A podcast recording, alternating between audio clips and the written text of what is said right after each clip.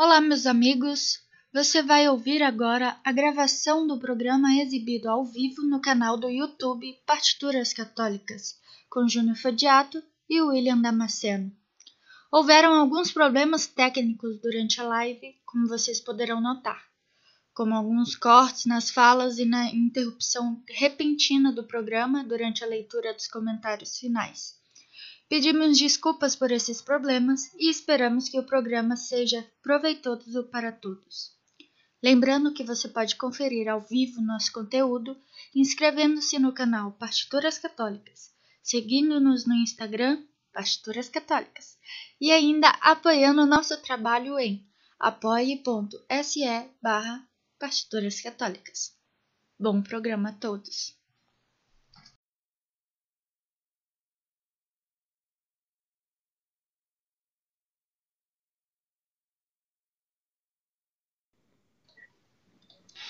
Boa noite! Olá todo mundo! Olá, queridos inscritos aqui do nosso canal Partituras Católicas. Aqui é o Júnior Fodiato e, como prometido, hoje temos uma live especial com um tema muito interessante que muita gente tem pedido já há muito tempo para fazer e eu estava esperando a pessoa certa para conversar comigo sobre isso. Então, é, hoje vocês irão acompanhar esse, essa ótima live com certeza vai ser memorável. Lembrando que ela ficará salva tanto aqui no YouTube quanto no Spotify em áudio para vocês ouvirem quando quiserem. Então, primeiramente, né, peço desculpas aí pelo pequeno atraso, estava com um pequeno problema com as tecnologias. E lembrando que você pode ser membro do nosso canal clicando aqui em Seja Membro, onde você poderá conferir o nosso conteúdo exclusivo, que já conta com um curso completinho para acompanhar canto gregoriano no órgão. Então, toda, todo domingo será postada uma nova aula, já tem duas que estão postadas, e você pode tirar dúvida no nosso grupo no Telegram, que é exclusivo para membros também. Então, é só clicar em Seja Membro aqui embaixo do vídeo que você pode conferir os, os valores que você poderá estar colaborando com o nosso trabalho. E falar em colaborando com o nosso trabalho, quero agradecer a Marcela Bubac, do canal Marcela Bubac, pelo esse ótimo presente aqui, que é o suporte para o microfone, um abafador que chegou aí essa semana, como vocês acompanharam aqui no, no unboxing aqui no canal. Então, muito obrigado, Marcela, por investir aqui no nosso trabalho, por né, colaborar com a gente. E você que está nos assistindo, indico também o canal dela, que ela tem músicas maravilhosas no canal dela, muitas composições próprias, né? Então confira no canal Marcela Bubac e inscreva-se lá para acompanhar o trabalho dessa nossa querida amiga Marcela. E hoje, então, né, sem mais delongas, eu acho que não tem mais muito recadinho. Ah, sim, tem mais um recadinho. Você pode também colaborar com a gente no Super Chat. É só clicar aqui durante a live. Você estará concorrendo àquela caneca que até agora não foi sorteada, porque até agora só recebemos dois Super Chats. Então você poderá ainda concorrer a essa caneca, ainda dá tempo. É só colaborar aqui durante essa live. Os comentários serão lidos só mais, mais para o final, para a gente não ficar se enrolando. E por falar em se enrolando, eu já estou enrolando demais. Então vamos direto aqui, convidando então nosso querido William Damasceno. Boa noite, William. Boa noite, Júnior. Boa noite, pessoal. Tudo jóia? Eu acho difícil que alguém não conheça, mas para quem não conhece, se apresente aí para o pessoal, fale de onde você é, como é, o que se faz da vida, como começou na música litúrgica. Então, agora é o seu momento como eu sempre comento, opa, eu sou o William Damasceno, mas vocês já sabem disso. Eu sou aquele vírus da música litúrgica que toda vez que você procura algum vídeo no YouTube, acaba encontrando a minha carinha lá e chamando pra gente ensaiar juntos. Eu tô nessa paróquia virtual chamada YouTube. Mas eu, eu, comecei faz tempo. Comecei, eu tinha 10 anos de idade. Comecei na missa com crianças aqui na minha comunidade e aos poucos eu fui tomando gosto, eu fui vendo que aqui funcionava muito bem, era muito gostoso poder passar o pouco que eu sabia para aquelas crianças, eles cresceram ali dentro da igreja com a liturgia e depois do, daquele grupo da missa das crianças eles foram multiplicando outros grupos para sustentar a música nas comunidades nas demais horários de celebração aqui em Três Pontas.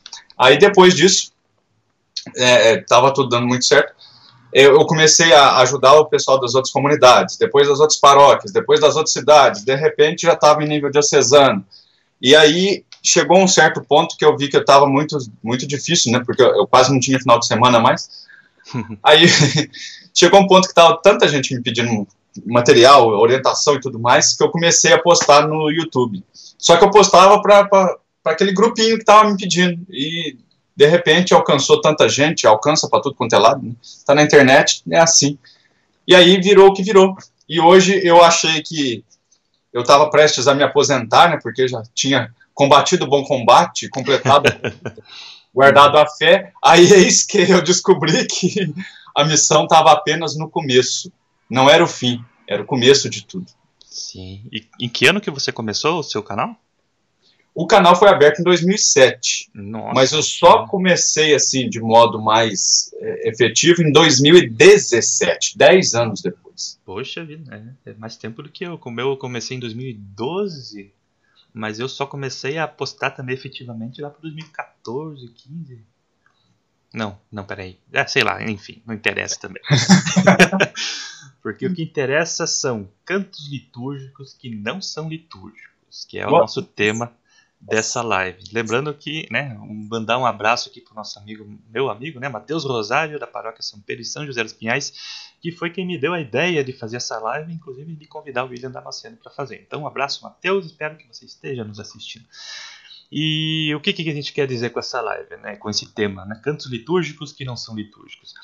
É, lá na virada né, da reforma litúrgica, ali logo depois da que veio o novo missal, né, do Papa São Paulo VI, houve aqui, principalmente aqui no Brasil, muita confusão com respeito ao que, que se queria realmente com o concílio, né, e tanto na questão da liturgia em si, mas é, a gente vê isso muito claramente na música, né, que é a nossa área, e em vários, vários autores, vários compositores, inclusive, que são muito bons, né, consagrados aqui, da, aqui do Brasil, compunham músicas para a liturgia, para determinados momentos, mas que hoje em dia a gente, com a, o estudo que a gente tem, né, com, com o passar do tempo, a gente foi se aprofundando naquilo que o concílio realmente queria, a gente sabe que não deveriam ser, ter sido compostas para determinados momentos da missa, né? Tanto para as, para as partes do ordinário, né, para as partes fixas, quanto para para o canto de comunhão, canto de entrada, etc.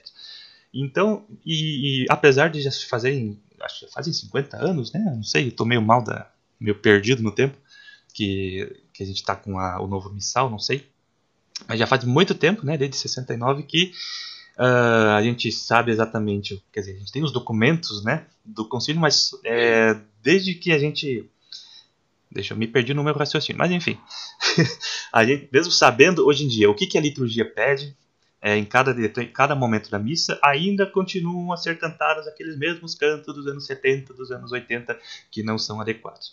E o motivo dessa live, então, é não só citar alguns para que a gente é, pare de uma vez por todas de cantar essas músicas na missa, mas também ajudar vocês a entenderem como escolher uh, os cantos para missa de, de acordo com cada, com cada momento, né? Porque tem regrinhas, tem algumas indicações que a igreja nos dá e que devem ser seguidas, não são sugestões, são. Uh, eu não gosto de usar a palavra regra, né? Mas no, na prática são regras que a igreja nos dá, né? Tem o, a instrução geral do missa romano, tem, tem os próprios documentos sobre música sacra, né? E é sobre isso então que nós vamos falar. Tudo certo, Sr. William? Tudo tranquilo. Aceita o desafio? Vamos lá. Vamos lá. Vai então... ser tipo o quê? Para quem você rasga a partitura? Vamos ver. Durante a semana eu postei lá no meu Instagram, é, Partituras Católicas, né? uma caixinha de perguntas e pro pessoal, de perguntas não, uma caixinha lá pro pessoal escrever sugestões de músicas que eles ouvem nas paróquias até hoje que não deveriam ser, né, ouvidas. Então eu vou citar aqui as que o pessoal indicou lá. Primeira, glória ao Pai Criador, ao Filho Redentor e ao Espírito Glória. Deixa eu pegar a viola aqui. Vamos lembrar essa música, um clássico. Deixa eu pegar um tom que eu consiga cantar aqui. Glória Glória e o tom do acorde ao Pai Criador, ao Filho Redentor e ao Espírito Glória. O que, que você tem a dizer dessa música, Sr. William Damasceno? Que miséria, né? Por que, que essa música não é adequada para o momento do Glória?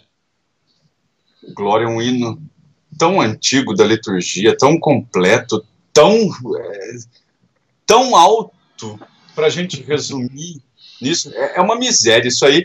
E, isso, e o pior, o uso dela sempre vem acompanhado daquela justificativa, porque o padre quer um glorinha, porque tem missa logo em seguida, uhum. então tem que fazer uma coisa rapidinho.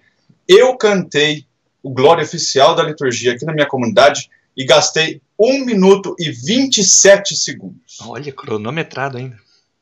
Não, eu tive que cronometrar para justificar, porque ah, a galera tava falando assim, eu preciso de um glória curtinho, mas quer uhum. dizer, a questão de tempo não significa que eu possa abandonar séculos de história e de fé simplesmente para falar assim, glória ao Pai, ao Filho, ao Espírito, glória.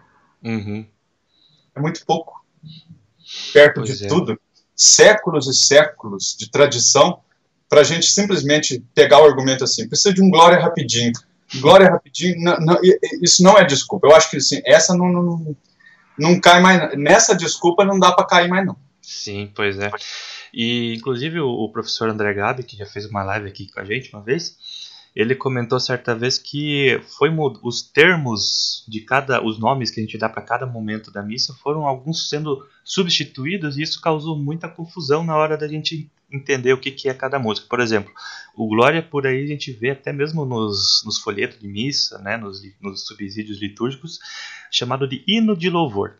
Aí cabe qualquer música, pode ser tanto esse quanto qualquer outra música que né, seja um hino e que né, de louvor e a pessoa acha que cabe no momento, mas não cabe. A gente vai ver depois como que é, como que deve ser o canto do glória para que caiba, caiba na missa. Então, uma vez, acho que não sei se foi o José Cássio Santana. Eu gosto muito do José Cássio Santana. Eu aprendi a cantar na igreja é, com as músicas dele, mas uma vez eu vi uma definição dele isso lá nos anos 70, 80, de que o Glória era um simples louvor trinitário.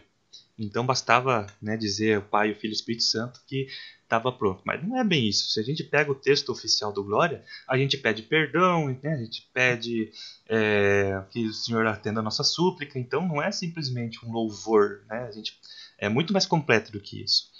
E outra, isso também vem de uma época em que o estudo da liturgia não tem esse acesso que a gente tem. Olha só, a gente está aqui num sábado à noite, Uhum. É, eu estou aqui em Três Pontos, a gente está junto aqui, dividindo a tela, chegando a várias pessoas, coisa que não tinha um tempo atrás, para a gente, eu, eu mesmo, na minha época, enquanto agente de pastoral lá, 98, 97, 96, 95, eu não tinha acesso a informações que hoje eu consigo fazer chegar aos outros. Eu não tenho, eu não tinha. Sim. Então também não, os compositores também não tinham. Então vamos dizer assim, ah, eles são culpados. Não, não é que eles são culpados.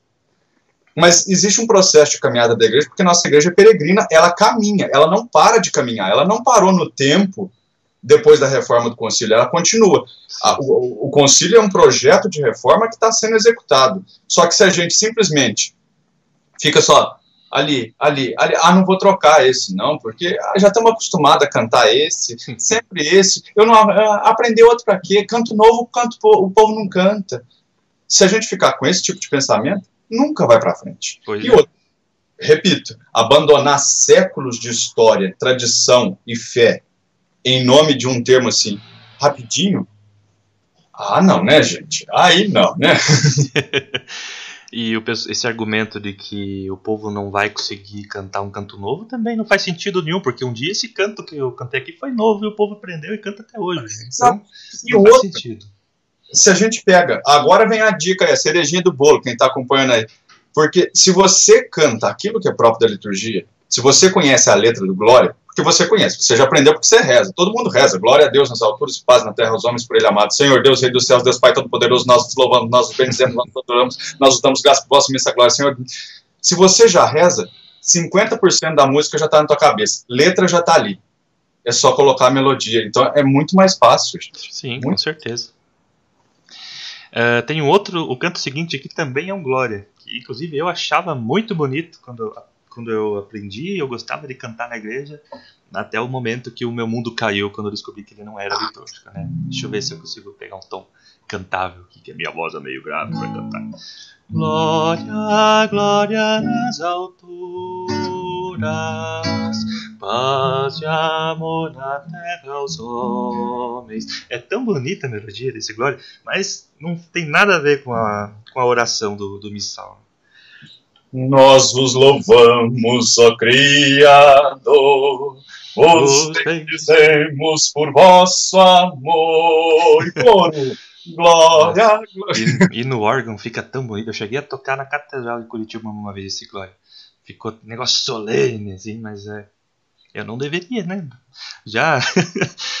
é, tem tantas outras versões, é, opções mais bonitas, né? Então a gente não precisa cantar esse Glória, né? Tem Esse, outros. esse cantava muito aqui também em Três Pontos. Aí eu falei assim, como que eu vou fazer? Porque eu não, eu não conseguia arrumar um, mesmo in- instruindo e tudo mais, ah, mas esse é tão bonito, porque a gente apaixona, tem uma melodia vibrante e tudo mais. Aí eu entendi a razão do, do pessoal do coro falar assim, ah, não tem como. Aí o que, que eu fiz? Nas estrofes, eu, eu falei assim, então, olha, meio a meio, nós vamos começar um processo de conversão desse glória. então nós vamos manter o refrão, já que vocês acham ele bonito. Mas as Uhum. estrofes nós vamos trocar. Então você, aí puxa pra cá, aí eu, é, dei-vos dei-vos graças e louvores. Aí parava.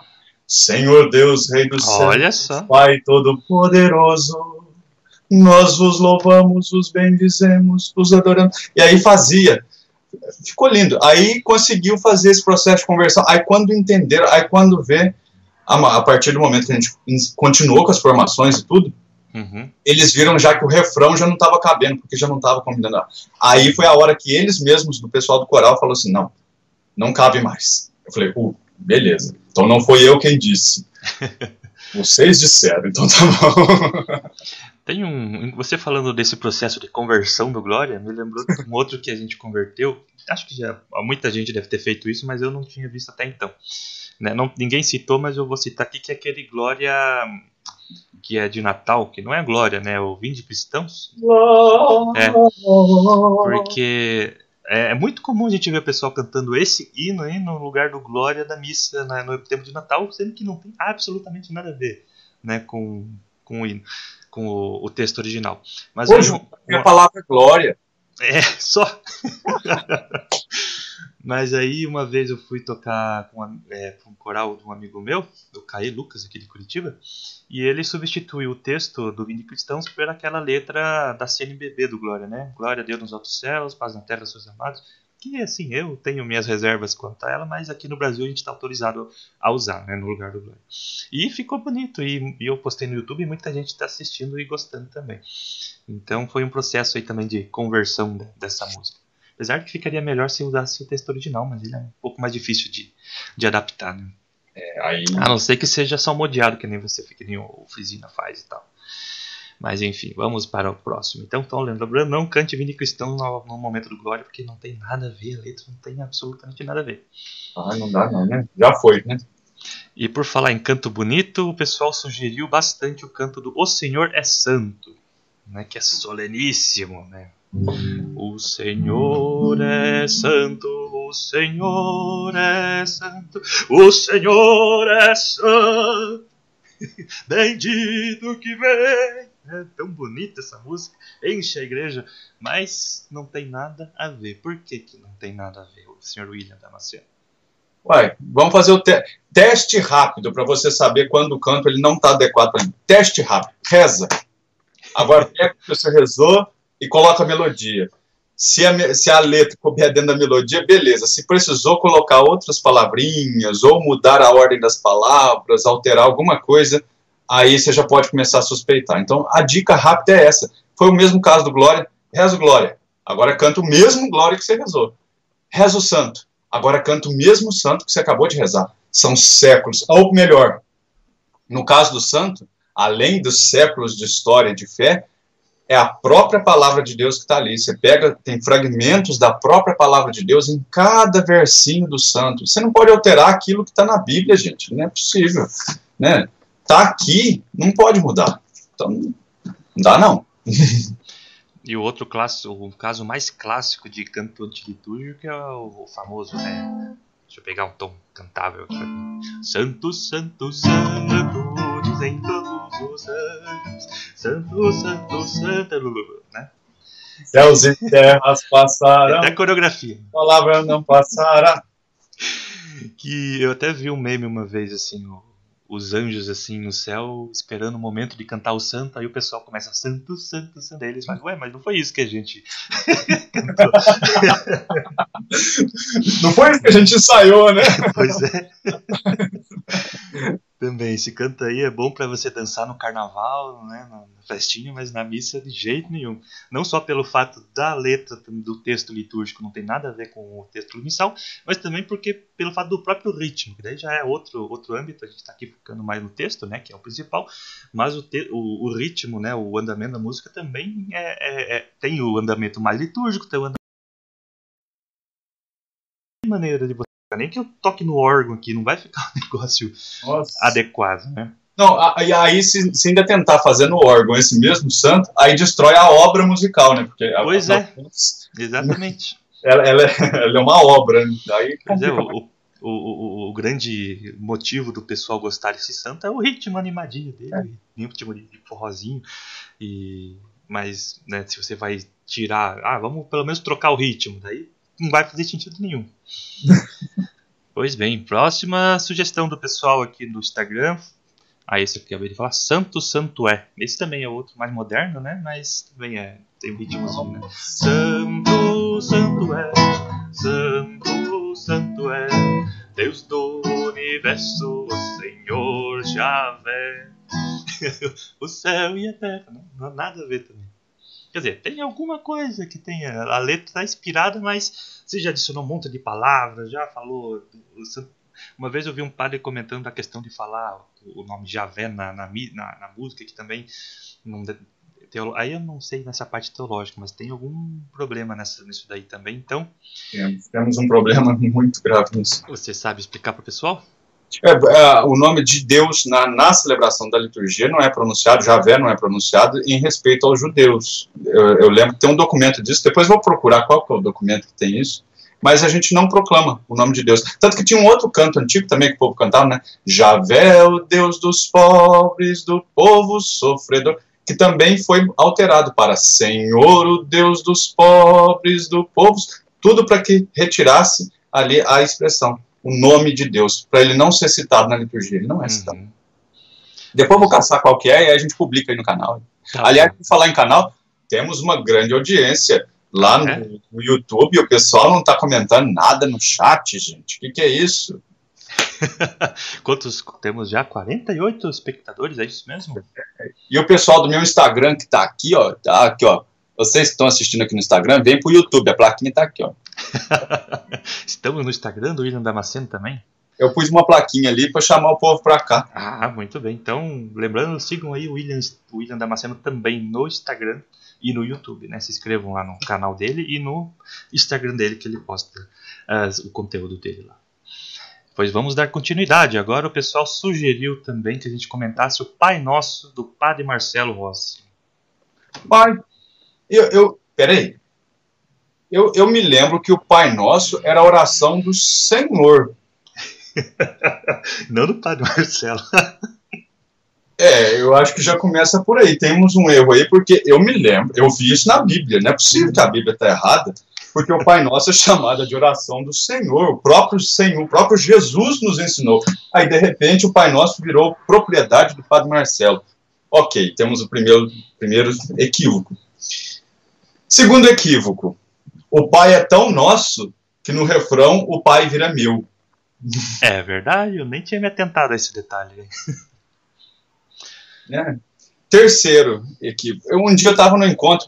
Você deve conhecer a Paula Molinari, do seu uhum. Sim. Aí ela veio fazer um encontro aqui na, na Diocese. Aí ela estava contando a história desse Pai Nosso. Ela falou que conheceu o compositor desse, desse Pai Nosso, que se inspirou num agente penitenciário. Que é. naquele toda aquela condição da, da, da penitenciária, os presos ali e tudo mais, naquela solidão da noite, vigiando os presos.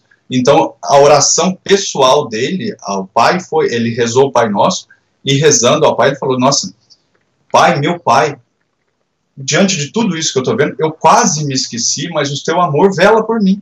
Daí veio o refrão.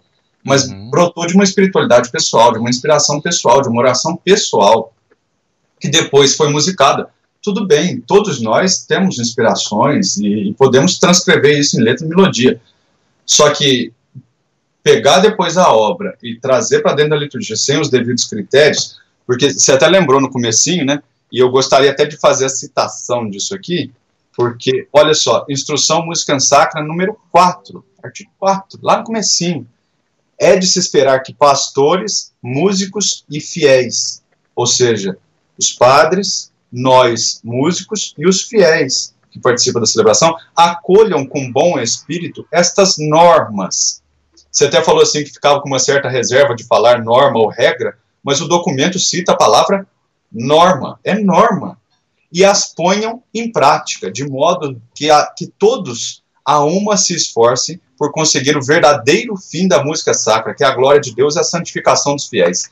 Essa glória de Deus é a santificação dos fiéis, através da música, conquistada ao longo de séculos. Séculos, não é depois de Cristo, nem depois do concílio, séculos antes de Cristo.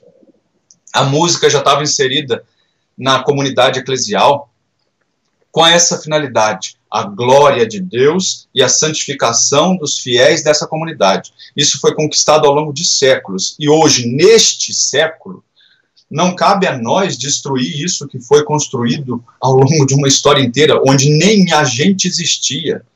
Então, olha, são normas. A, a, toda norma é difícil de respeitar, mas a igreja ela tem razão de fazer isso, porque a igreja, para nós, ela é mãe e mestra. Mãe que é mãe, educa, dá amor e põe limite. Mestra que é mestra, educa, dá amor e põe limite. As duas características, mãe e mestra, têm as mesmas funções: dar carinho, acolher, educar e pôr limite. Se a gente não tiver limite, a igreja vira assim, é, é muito difícil. O que, que nós vamos deixar para o futuro? Né? Se nós herdamos uma igreja ao longo desses séculos todos, a igreja nos deixa. E quando a gente fica falando toda hora, a igreja é isso, a igreja é aquilo, a igreja poderia agora dar um basta, a igreja poderia cortar, a igreja poderia fazer muita coisa, a igreja poderia fazer e faz, porque quem é a igreja no final das contas? Quem é a igreja? Somos nós. Então, se nós não fizermos a nossa parte, aí quando alguém de, dentre nós solta essa, a igreja deveria fazer, a igreja deveria fazer, a igreja está fazendo através de você, na sua comunidade, através de mim, através do Júnior, através de todos nós. Nós somos essa igreja que faz alguma coisa. É, Cristo é a cabeça, nós somos os membros, né? Nós temos que pôr em prática aquilo, né? E na questão que você falou das regras também é bom lembrar que quem rege a igreja é o Espírito Santo. Tudo aquilo que está escrito que a igreja colocou como oficial não é é o Papa que acordou com vontade de, de escrever uma regra. Por exemplo, eu, o pessoal costuma brigar comigo, não aqui no YouTube porque o pessoal já está acostumado, mas quando eu tento levar é, aqui na vida real, aqui fora do YouTube, né, a questão do órgão, né, que eu sempre bato muito nessa técnica, porque eu sou organista e tenho que vender o meu peixe. Então, quando eu falo que o órgão tem que ser valorizado, né, e tal, o pessoal fala, é, é eu falo, né, porque está nos documentos da igreja, que é o instrumento oficial da liturgia e tudo mais, e o pessoal fala, ah, mas documento da igreja, a gente tem que seguir o um negócio que é antigo e tal. É como se fosse só sugestão, entende? Mas não, se está escrito lá é porque é o Espírito Santo que está guiando a igreja, se está escrito lá é porque tem que ser obedecido né, de um jeito ou de outro. Se você não concorda, aí é, não é problema da igreja, é, né, você que tem que pôr a mão na consciência e procurar entender, porque nada, nada daquilo que está escrito foi escrito em vão. Né? Tudo tem um sentido. O que você disse aí, igual você falou, é tudo obra do Espírito. Ok, se nós somos a igreja, e se nós, enquanto igreja, eu fui crismado, tenho certeza que você também foi, se nós fomos crismados e recebemos esse, esse Espírito, por isso que a igreja está agindo através de nós. O Espírito está agindo através de nós, mas a gente tem que deixar o Espírito agir. Agora a gente fica colocando reservas assim, não, eu vou fazer o que eu quero, vou fazer o que eu gosto. Né? Agora há pouco eu recebi uma mensagem aqui, por exemplo, de um, uma pessoa que estava insistindo em colocar um, um, um, canto onde não tinha. Aí eu falei, gente, mas por que, que você quer fazer isso? Não, porque a gente gosta. Eu falei, não, esse argumento é muito fraco. Eu falei, você preza tanto pela liturgia, bem celebrada e tudo mais, para você usar um argumento desse, ah, porque eu gosto. Tomara que o gosto dele seja pela autêntica liturgia, pela liturgia bem celebrada, que realmente dê sustento a vida de fé, porque se manteve até hoje. Poxa vida, é, corre o sério risco da gente, por desobediência à igreja mãe e mestra, por desobediência a nós mesmos enquanto igreja, há o Espírito Santo que age através de nós, corre o risco dessa desobediência causar aí sérios danos, de não deixar nada para frente. Da gente mesmo acabar destruindo tudo que foi construído ao longo dos séculos. Então, assim, fazer o quê, né? Tem muita coisa pra gente mudar na cabeça do povo ainda. Né? e por falar nisso, canto de ato penitencial. Perdão, Senhor, tantos erros cometi. Conhece? Uai, começa por esse próprio erro de cantar. É, esse daqui, assim como aquele da ovelha perdida, que é conhecido, famosinho aí, uma vez um padre que foi meu chefe, ele me falou é, é, que esses cantos muito são individualistas, né? Por exemplo, tanto, perdão, Senhor, tantos erros eu cometi, tá no singular. Né? E aquele da ovelha perdida também. É, como a ovelha perdida em, como que é? Me encontro, né? Tá tudo, tudo no singular, a música inteira. Eu te suplico perdão. Eu te suplico perdão. Pastor. Sendo que o que que tá no, no missal? Senhor, tem de piedade de nós, está no plural. A gente tem que rezar como uma comunidade, né? Não é um individualismo. Então, só aí já é um, um problema desta música. Né? Aí outros, o resto também não está não tem, não tá de acordo com aquilo que está no missal, o que está previsto, né? Não, para essas partes que a gente chama de partes fixas, né? As partes do ordinário que são tá tudo já é, pré-definido pela igreja, não, não, não tem espaço para criatividade, não tem espaço para a gente criar é, textos alternativos. Tem que ser o que está lá e tem bastante. Inclusive aqui no Brasil nós temos é, algumas várias é, possibilidades para o ato penitencial, aquelas com tropos, né, que tem tem uma, um verso, depois Senhor tem de piedade, outro verso Cristo tem de piedade, né, e termina Senhor tem de piedade de novo. Tem, tem vários textos diferentes que a gente pode utilizar, não precisa criar um aleatoriamente do fundo do teu coração, assim, por mais que seja bonito, mas para a liturgia não dá certo. E esse é um grande exemplo, né? E aproveitar aqui que a sua audiência é uma audiência qualificada. Olha só. É, pois é, não. E, e fora que o seu canal é todo baseado em citações de documentos, então vamos lá, mais um. Eu tô, eu tô ligado, eu sou inscrito. Por favor. Instrução Geral do Missal Romano, número 366. Pode procurar lá, porque aí depois vão falar: ah, isso aí é invenção, aqueles dois estavam numa live, eles inventaram isso e não sei o que. Não, não, não inventamos nada. Estamos falando o que está no documento. Instrução Geral do Missal Romano, número 366. Não é permitido substituir os cantos do ordinário da missa. Por, por exemplo, o Cordeiro de Deus por outros cantos. Não é permitido. Está escrito simplesmente isso. Não é permitido trocar. E a justificativa disso, igual o Júnior já começou, mas é bom a gente concluir. Por, eh, ele citou, perdão, é, qual foi que você citou mesmo? Esse último?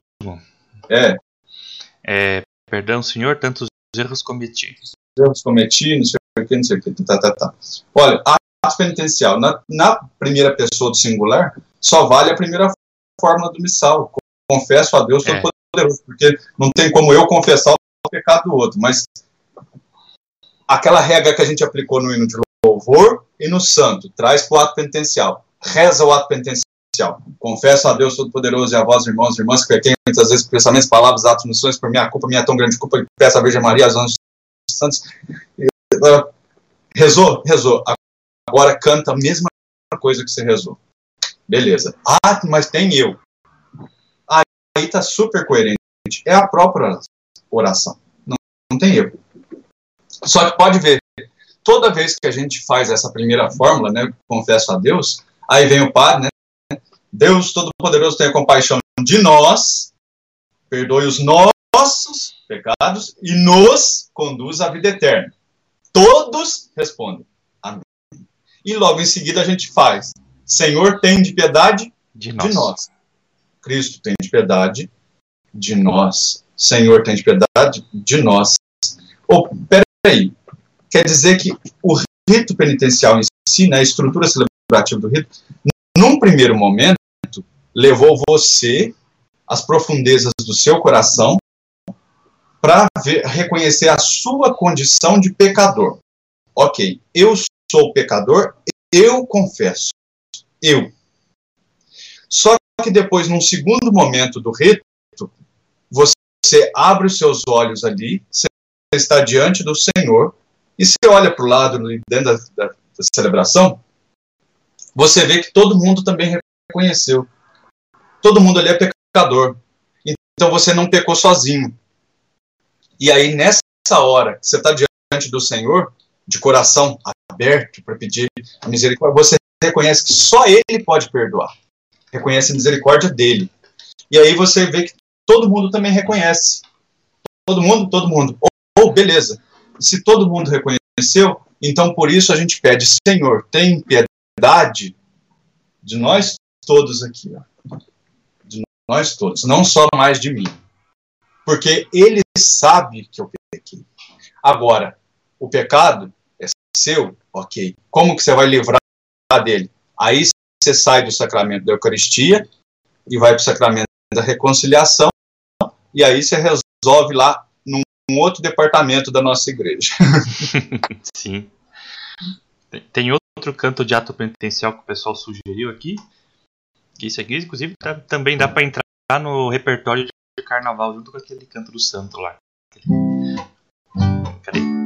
Tem de piedade, tem de piedade, tem de piedade de nós, ó Senhor. Tipo, tu tá pedindo perdão, você tá se prostrando aos pés de Cristo, pedindo piedade, dançando, né, alegremente. Tem de piedade, tipo, sei lá, eu ofendi o William, falei que ele tocou uma nota desafinada no último vídeo. Eu vou falar: Ah, William, me desculpa, eu tô completamente arrependido, me desculpa aí, né? Tipo, ele vai, vai acreditar que eu tô arrependido, né? Vou transparecer é, meu, minha contrição? Não, de forma alguma. Né? Então, só o próprio ritmo dessa música aí já tá, já não condiz com aquilo que você está cantando. Aí fora a questão do texto, que a gente está cansado de dizer, a gente sempre bate nessa tecla que o texto tem que permanecer o que está no missal. Né? É, tem mais algum detalhe dessa música? Esse junta com o outro também dessa mesma série. Senhor, tem de piedade, ah, perdoai a nossa culpa. Eita, nós! e olha só, a, a letra tá certa, né? Senhor, tem piedade, perdoar e a nossa culpa. Então, beleza, tá nós, tudo beleza. A letra, vamos dizer assim, de, dos males a letra até passa. Mas voltemos à parábola do pai misericordioso, do filho pródigo, ele arrependido, depois de ter gastado a herança, tá lá, esfarrapado, voltando para casa do pai. Ele não pediu perdão desse jeito pro pai. Né? Você tá dançando, tocando é. pandeirinho, né? Ao contrário, quem fez festa foi o pai, por ter acolhido o filho arrependido. Então foi o contrário, né? Aí, de, tanto que depois, logo em seguida do ato penitencial, aí sim vem um momento de mais exultação, que é o, o caso do Glória. Uhum. O pai, depois de, né, depois de nos acolher na nossa condição de pecadores, a gente canta a glória dele. Vê, olha, o, o andamento da celebração é muito bonito, esse, esse, essa harmonia entre, entre os ritos, esse ritmo da celebração, momentos fortes, momentos mais profundos. É tudo muito bonito. Só que a gente acaba transformando isso assim, num piloto automático, né? Eu vou tocar na missa hoje. Chega lá, aperta o play em você, né? Canto inicial, ato penitencial, de louvor, salmo, aclamação, oferenda, santo, amém, cordeiro, comunhão final. Beleza, semana que vem nós estamos de volta. Semana que vem você volta e faz a mesma coisa. Você não percebe essa, isso que a liturgia te conduz. É, dá uma paradinha, ainda, ainda mais agora que as celebrações com, com a participação do povo estão tá voltando, é a chance que você que está nos acompanhando tem para fazer diferente. Não é voltar do jeito que estava antes da pandemia. A gente pode voltar melhor, né? Exatamente. E ainda, quando você falou que termina o ato penitencial, já começa o Glória, mesmo no Glória tem um momento gente fala, vós que tirasse pecado do mundo, tem de cuidar de nós. Então, mesmo que nós já o padre já absolveu nossos pecados, ali no ato penitencial, os veniais, claro, se você tem pecado grave, vá se confessar. Mas logo em seguida a gente ainda deu glória a Deus, mas continua pedindo, tem piedade de nós, porque né, a gente é podre de pecado, a gente não presta para nada, então a gente continua insistindo, pedindo piedade para Nosso Senhor. É, deixa eu ver aqui se tem mais algum canto do ordinário, que os demais não são do ordinário, o pessoal sugeriu. Ah, é em nome do Pai, aquele que é uma heresia, inclusive, né? É em nome do Pai, é em nome do Filho, é em nome do Espírito Santo, estamos aqui para louvar e agradecer. O que, que tem de errado nessa música, William? A música. Eu acho que o fato de se cantar o sinal da cruz também já é uma coisa meio. Vamos, vamos analisar os fatos, né? Vamos aos fatos. Começa que é interessante. Quando não é cantado, pelo que eu me lembro do rito da missa, né, o, o presidente, após a, saudação, após a procissão de entrada, saúda o altar com um beijo, dirige-se à sua cadeira, inicia a celebração, é, é, conduzindo a todos. Em nome do Pai, do Filho e do Espírito Santo, todos. Amém. Uhum. Eu me lembro é isso. Ou mudou? Mudou alguma coisa que às vezes eu não lembro, né? Mas é, teve um, um apêndice ali no, no missal que a gente não ficou sabendo. Aí o que, que tem acontecido? Veja como que o problema às vezes não é assim, a gente faz parte de um problema maior, né? De repente o presidente da celebração terminada, a procissão de entrada, saúde o altar com um beijo, dirige-se à sua cadeira. Bom dia a todos. Vamos iniciar a nossa celebração cantando. E joga para nós. Pois Mas é. não é tarefa dele? Era tarefa dele. É um canto presidencial. É ele quem saúda, faz o sinal da cruz né, pra, com a gente e a gente responde. Amém. Vamos, vamos aplicar aquela regrinha que a gente está falando, né? Já falamos do glória, já falamos do santo, já falamos do ato penitencial. Vamos aplicar aquela regrinha básica também no, no, em nome do Pai. Pega lá o rito, em nome do Pai, do Filho e do Espírito Santo, todos. Amém. Então quer dizer que a resposta é amém. Começou por aí, na estrutura celebrativa. Segundo, você mesmo já citou. Em nome do Pai, em nome do Filho, em nome do Espírito. São três? Uai. Mas não era bem isso que eu rezei, né? Eu rezei em nome do Pai, e do Filho, e do Espírito. E assim está no texto bíblico também, se a gente recorrer à Bíblia nessa hora, ah, vamos, a igreja está cheia de norma. Não. Se a gente for recorrer à Bíblia, o próprio Cristo falou, para que os seus discípulos fossem, batizassem todos em nome do Pai, e do Filho, e do Espírito Santo. Foi o próprio Cristo quem disse isso. Então, quer dizer, não, não, nesse caso não é nem regra da igreja, não é documento da igreja que nós estamos citando aqui, nós estamos citando a própria palavra de Deus. E a fórmula é essa. A fórmula trinitária é essa. Três em um. Em nome do Pai, e do Filho e do Espírito Santo. Em nome de um Deus em três pessoas. E não em nome de três pessoas diferentes. Mas, né, já passamos pela fase 1, fase 2, fase 3. Como se não bastasse, ainda tem estrofe.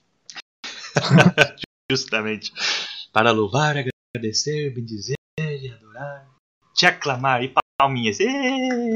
Deus filho de amor. Nada a ver. Ai. Ah, mas vamos parar de cantar isso aqui agora na comunidade. Ok, se você decidir parar, tudo bem. O importante é que você pare de modo consciente. Né? Ah, talvez você não vai conseguir resolver tudo isso que a gente está conversando aqui, o Júnior e eu, a gente está conversando com você, mas talvez você não consiga resolver tudo na sua comunidade da noite para o dia. É claro, é muita coisa. É, é, é, um processo de caminhada, de formação. A gente não sabe como que a música chegou aí na sua comunidade e do mesmo jeito que ela chegou, como que ela vai ser depois extraída, peneirada, como que ela vai ser filtrada. A gente não sabe, porque isso vai depender da sua consciência. Você precisa, mas o que você precisa ter, se você acompanha tanto o meu canal quanto o canal aqui do Júnior e outros tantos canais, o que você precisa ter é justamente esse filtro, essa consciência, porque para distinguir o que está certo e o que, que não está. Né? Uma coisa pode ser composta, mas de repente, a pessoa põe lá um título no vídeo do YouTube em nome do pai para a missa. Mas talvez ela não tenha a estrutura do rito, não tenha a estrutura da, da música como deve ser. Se você não tiver consciência de saber o que, que é o certo, você não vai conseguir usar aquilo da modo correto. Aí você vai pegar e simplesmente aprendi lá no YouTube, eu vi lá no YouTube, aí você vai e você copia. Foi assim que o Pai Nosso do Padre Marcelo saiu da missa do Padre Marcelo e entrou nas comunidades todas. Por quê? O Padre Marcelo fez na televisão e aí todos começaram a copiar. Uhum. Então é cópia. Mas por quê? Se você tivesse a consciência de cantar aquilo que você reza, aquilo que é fé, aquilo que é tradição, aquilo que está na palavra, aquilo que está organizado, não tem erro. Se você tem consciência, você sabe direitinho. Isso aqui está adequado, isso aqui não está. Isso aqui está, isso aqui não está. Não existe canto certo ou canto errado, porque a gente não sabe a sua consciência, o seu nível de formação. Se você tem um nível de formação litúrgica iniciante ou mais avançado, a gente não sabe. Então a gente fica aqui na internet, o Júnior tem esse, esse canal dele, eu também tenho meu, nessa insistência para fazer chegar até você consciência. Consciência. Criar sua consciência. Se você tiver isso, beleza.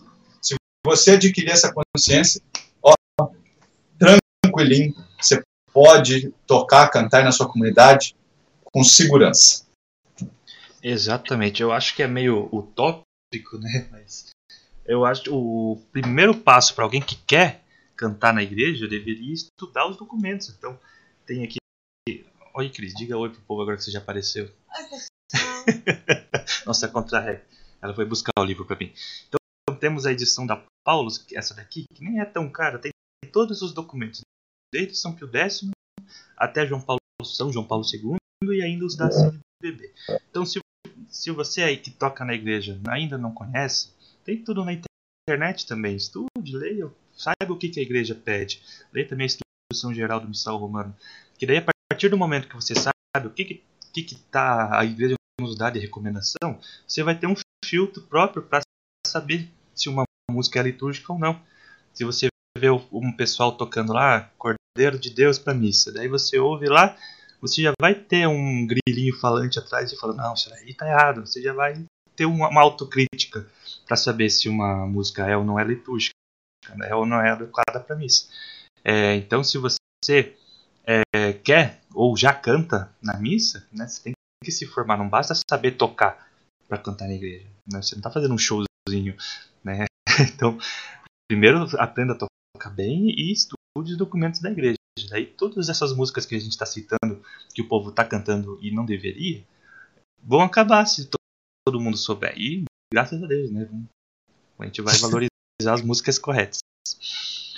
É, deixa eu ver se tem mais alguma do ordinário aqui que o pessoal canta. Acho que não. Então agora são as músicas, as demais músicas da missa, né? Adoro. Deixa eu ver aqui. Essa aqui eu não conheço. Vamos ver se você conhece. Comungar é tornar-se um perigo. Você conhece essa música? Comungar é tornar-se um perigo viemos para incomodar. Tarará, tarará. Conheço. É, o pessoal citou como música não adequada, mas eu, como eu não conheço, eu não posso opinar, então eu deixo agora com você. Discorra sobre essa música. É porque, é, é, pelo jeito, pela palavra, usam ela na comunhão. Exatamente, foi isso então, que ele... E se você que está nos acompanhando aqui, se você acompanha lá o meu canal, então você já deve ter cansado de me ouvir falar isso, porque todo vídeo de de comunhão eu falo, mas eu vou aproveitar que você está aqui agora, nessa noite de sábado aqui com a gente, eu vou repetir para você guardar isso muito bem. O canto da comunhão, para nós, hoje, tem uma fundamental importância e ele está diretamente conectado ao Evangelho proclamado. Por quê? Assim, nós comungamos do Cristo por inteiro, seu corpo, sangue e sua palavra. Para e pensa aí na sua comunidade quantas são as pessoas impossibilitadas de comungar sacramentalmente do corpo e sangue de Cristo. Por N motivos. E vários motivos. E ainda mais nesse tempo agora da pandemia. que a gente está com missas sendo transmitidas, a gente não comunga da Eucaristia, então, no mínimo, no mínimo, nós devemos ser promotores da comunhão com a palavra. Agora, se você cantar outro canto que não tem ligação com a palavra, na hora da comunhão, você não está sendo um bom ministro da Eucaristia. Olha que interessante, né? Que a gente, como ministro do canto, nessa hora, assume essa função de ministro da Eucaristia. Nós estamos promovendo comunhão, comunhão de oração, comunhão de coração, comunhão com a palavra. Então, olha só, volta no Evangelho. Se, essa, se esse canto, por exemplo, tem ligação direta com o que foi proclamado no Evangelho, naquele dia daquela celebração, ele pode estar adequado. Mas se você pega esse mesmo canto e canta em qualquer dia sem esse critério de ligar com o canto da, da, da ligar com o evangelho proclamado, então aí você não promoveu essa ligação. Aí não foi, não, não rompeu. Então, com isso, vários cantos que estão vindo na sua cabeça, cantos de comunhão, você vai perceber que ele pode ser, ele pode ter o título canto litúrgico, pode, pode ter sim. Só que ele só vai ser litúrgico de verdade se ele estiver acompanhando o evangelho que está sendo proclamado. Se ele não estiver acompanhando, aí não. Só um momentinho, William, porque a sua imagem congelou aqui. Eita. E ficou tudo branco. o povo. Vocês estão ouvindo a voz, pelo menos do William? Deixa eu ver, dá para ouvir a voz? Minha contra-regra. Ah, então dá para ouvir sua voz por enquanto. Então é que isso é problema do meu computador, não é problema lá com o nosso convidado. Então, enquanto isso, a gente vai ter que ouvir só sua voz enquanto o meu computador não colaborar. é, outro canto de comunhão que o pessoal sugeriu é o que eu também não conhecia, tive que pesquisar a letra para ter uma ideia, que é Trem Bala. Falaram que era usaram na comunhão. Você conhece essa uh, música? Trem Bala? A vida é trem bala, parceiro, e a gente é só passageiro. Nanana. Isso é música popular. Deixa eu ver. Tem, eu achei uma aqui no, na internet com a com, que, dizendo que é do padre Fábio de Mello. Deixa eu ver aqui, ó. Não, não é, não é sobre ter todas as pessoas do mundo para Não si. é só viver. Não, não, não, não, é essa mesmo? Meu Deus, é, é sério que a, ó, a minha contra-rega tá indignada de usarem de terem usado Não, calma lá, eu tenho até que aparecer. É sério isso? É, sugeriram, deixaram escrito na sugestão do, do Instagram. Usar essa música como comunhão. Então quer dizer que qual foi o critério utilizado? Porque o padre, o padre Fábio de Mello gravou, então aí se um padre gravou, eu posso trazer para a liturgia. É. Oh, gente, olha. Não, agora essa foi uma superação e tanto. Essa, é, para quem você rasga a partitura, essa eu vou rasgar. O que, é isso? É. Porque o povo tem que. A gente tem que, inclusive, é bom falar. Pega esse violão aqui que já está incomodando. É, o povo tem que aprender a diferenciar música católica de, é, do geral de música litúrgica. Existe uma grande, um grande abismo assim, entre uma música católica no geral, que foi feita ou por um artista católico ou com um tema católico, da música para liturgia. Né? A gente tem que saber diferenciar. Você quer dar essa diferenciação para o pessoal enquanto eu tento arrumar a sua imagem? no... Olha, para começar, eu, eu tô aqui prestes a infartado com essa notícia que usaram trem bala na missa. pois é. Ah, enfim, mas assim, olha, essa é, foi de assustar essa, porque é uma música linda. A música uhum. em si ela é linda, letra e melodia linda, linda, linda, linda, mas não é para missa, gente. A questão de celebração, uma celebração litúrgica, a música, é, enquanto arte, ela reveste, igual a gente veste roupa. Então a gente tem a música que reveste a liturgia. A liturgia ela é o que é. Ela, ela é autêntica, assim como nós temos a nossa originalidade, a nossa identidade. Cada um é uma pessoa, mas a gente se veste de modo diferente. A gente se veste com uma roupa que nos embeleza e evidencia ainda mais quem somos. A, a liturgia é a mesma coisa. A música vem para a liturgia para ser essa roupa que reveste os ritos, reveste a palavra, reveste as orações. Só que a roupa precisa combinar. Né? Se a roupa não for muito legal ali, às vezes né, uma combinação não muito boa pode, Sim. pode então, assim, a música para ser liturgia, é só você olhar o que, que, tá, o que, que ela vai revestir. Olha o que, que vai estar tá dentro dessa roupa musical que aí você acerta, sem dúvida, sem erro. Sim. Mas pro finalzinho a gente vai dar uma dica parte por parte da missa para o pessoal conseguir definir oh. as músicas. Rap rapidamente, porque já estamos com quase mais de 40 minutos de, de live. Eu falo demais. É. Vocês insistem em me chamar para live? Eu, eu, não entendo Não, mas é justamente para isso. O povo já está cansado de me ouvir falar aqui no canal. Tem que o povo dar voz para outras pessoas. Enquanto a sua imagem não aparecer, tá o teu nome ali, para pelo menos o pessoal lembrar quem é que está falando. Ah. Porque meu computador não está querendo colaborar. Bom, outra música aqui que o pessoal sugeriu na aclamação do Evangelho, cantar aquele canto do José Acácio cada vez que eu venho. Que, se não me engano, é música de ofertório, não é? Foi composto para ofertório, é. não para aclamação. É. Só porque fala cada vez que eu venho para escutar, na verdade eu venho para. Não lembro como é que é a letra. Mas a gente tem que entender, não é só porque um trecho da letra remete a aquilo que aquela música será adequada para aquele momento. A gente não pode ver só um trechinho, uma palavra, só porque está falando escutar quer dizer que é a canção de aclamação. Não, a gente tem que ver a música num todo, né? A, a obra completa. E também tem outro canto que pessoal, outros cantos que o pessoal usa de aclamação. Aquele. Como que é? Aleluia, Cristo é meu rei? Eu acho que é. Ah, do, do anjo. Hã? Do anjo? Como que é? É, do, do anjo dos pés belos. Como, não é anjo dos pés belos, é como são belos os pés do mensageiro. Como são é. belos é. os pés do mensageiro. O que eu cansei de ouvir essa música de aclamação, sabe?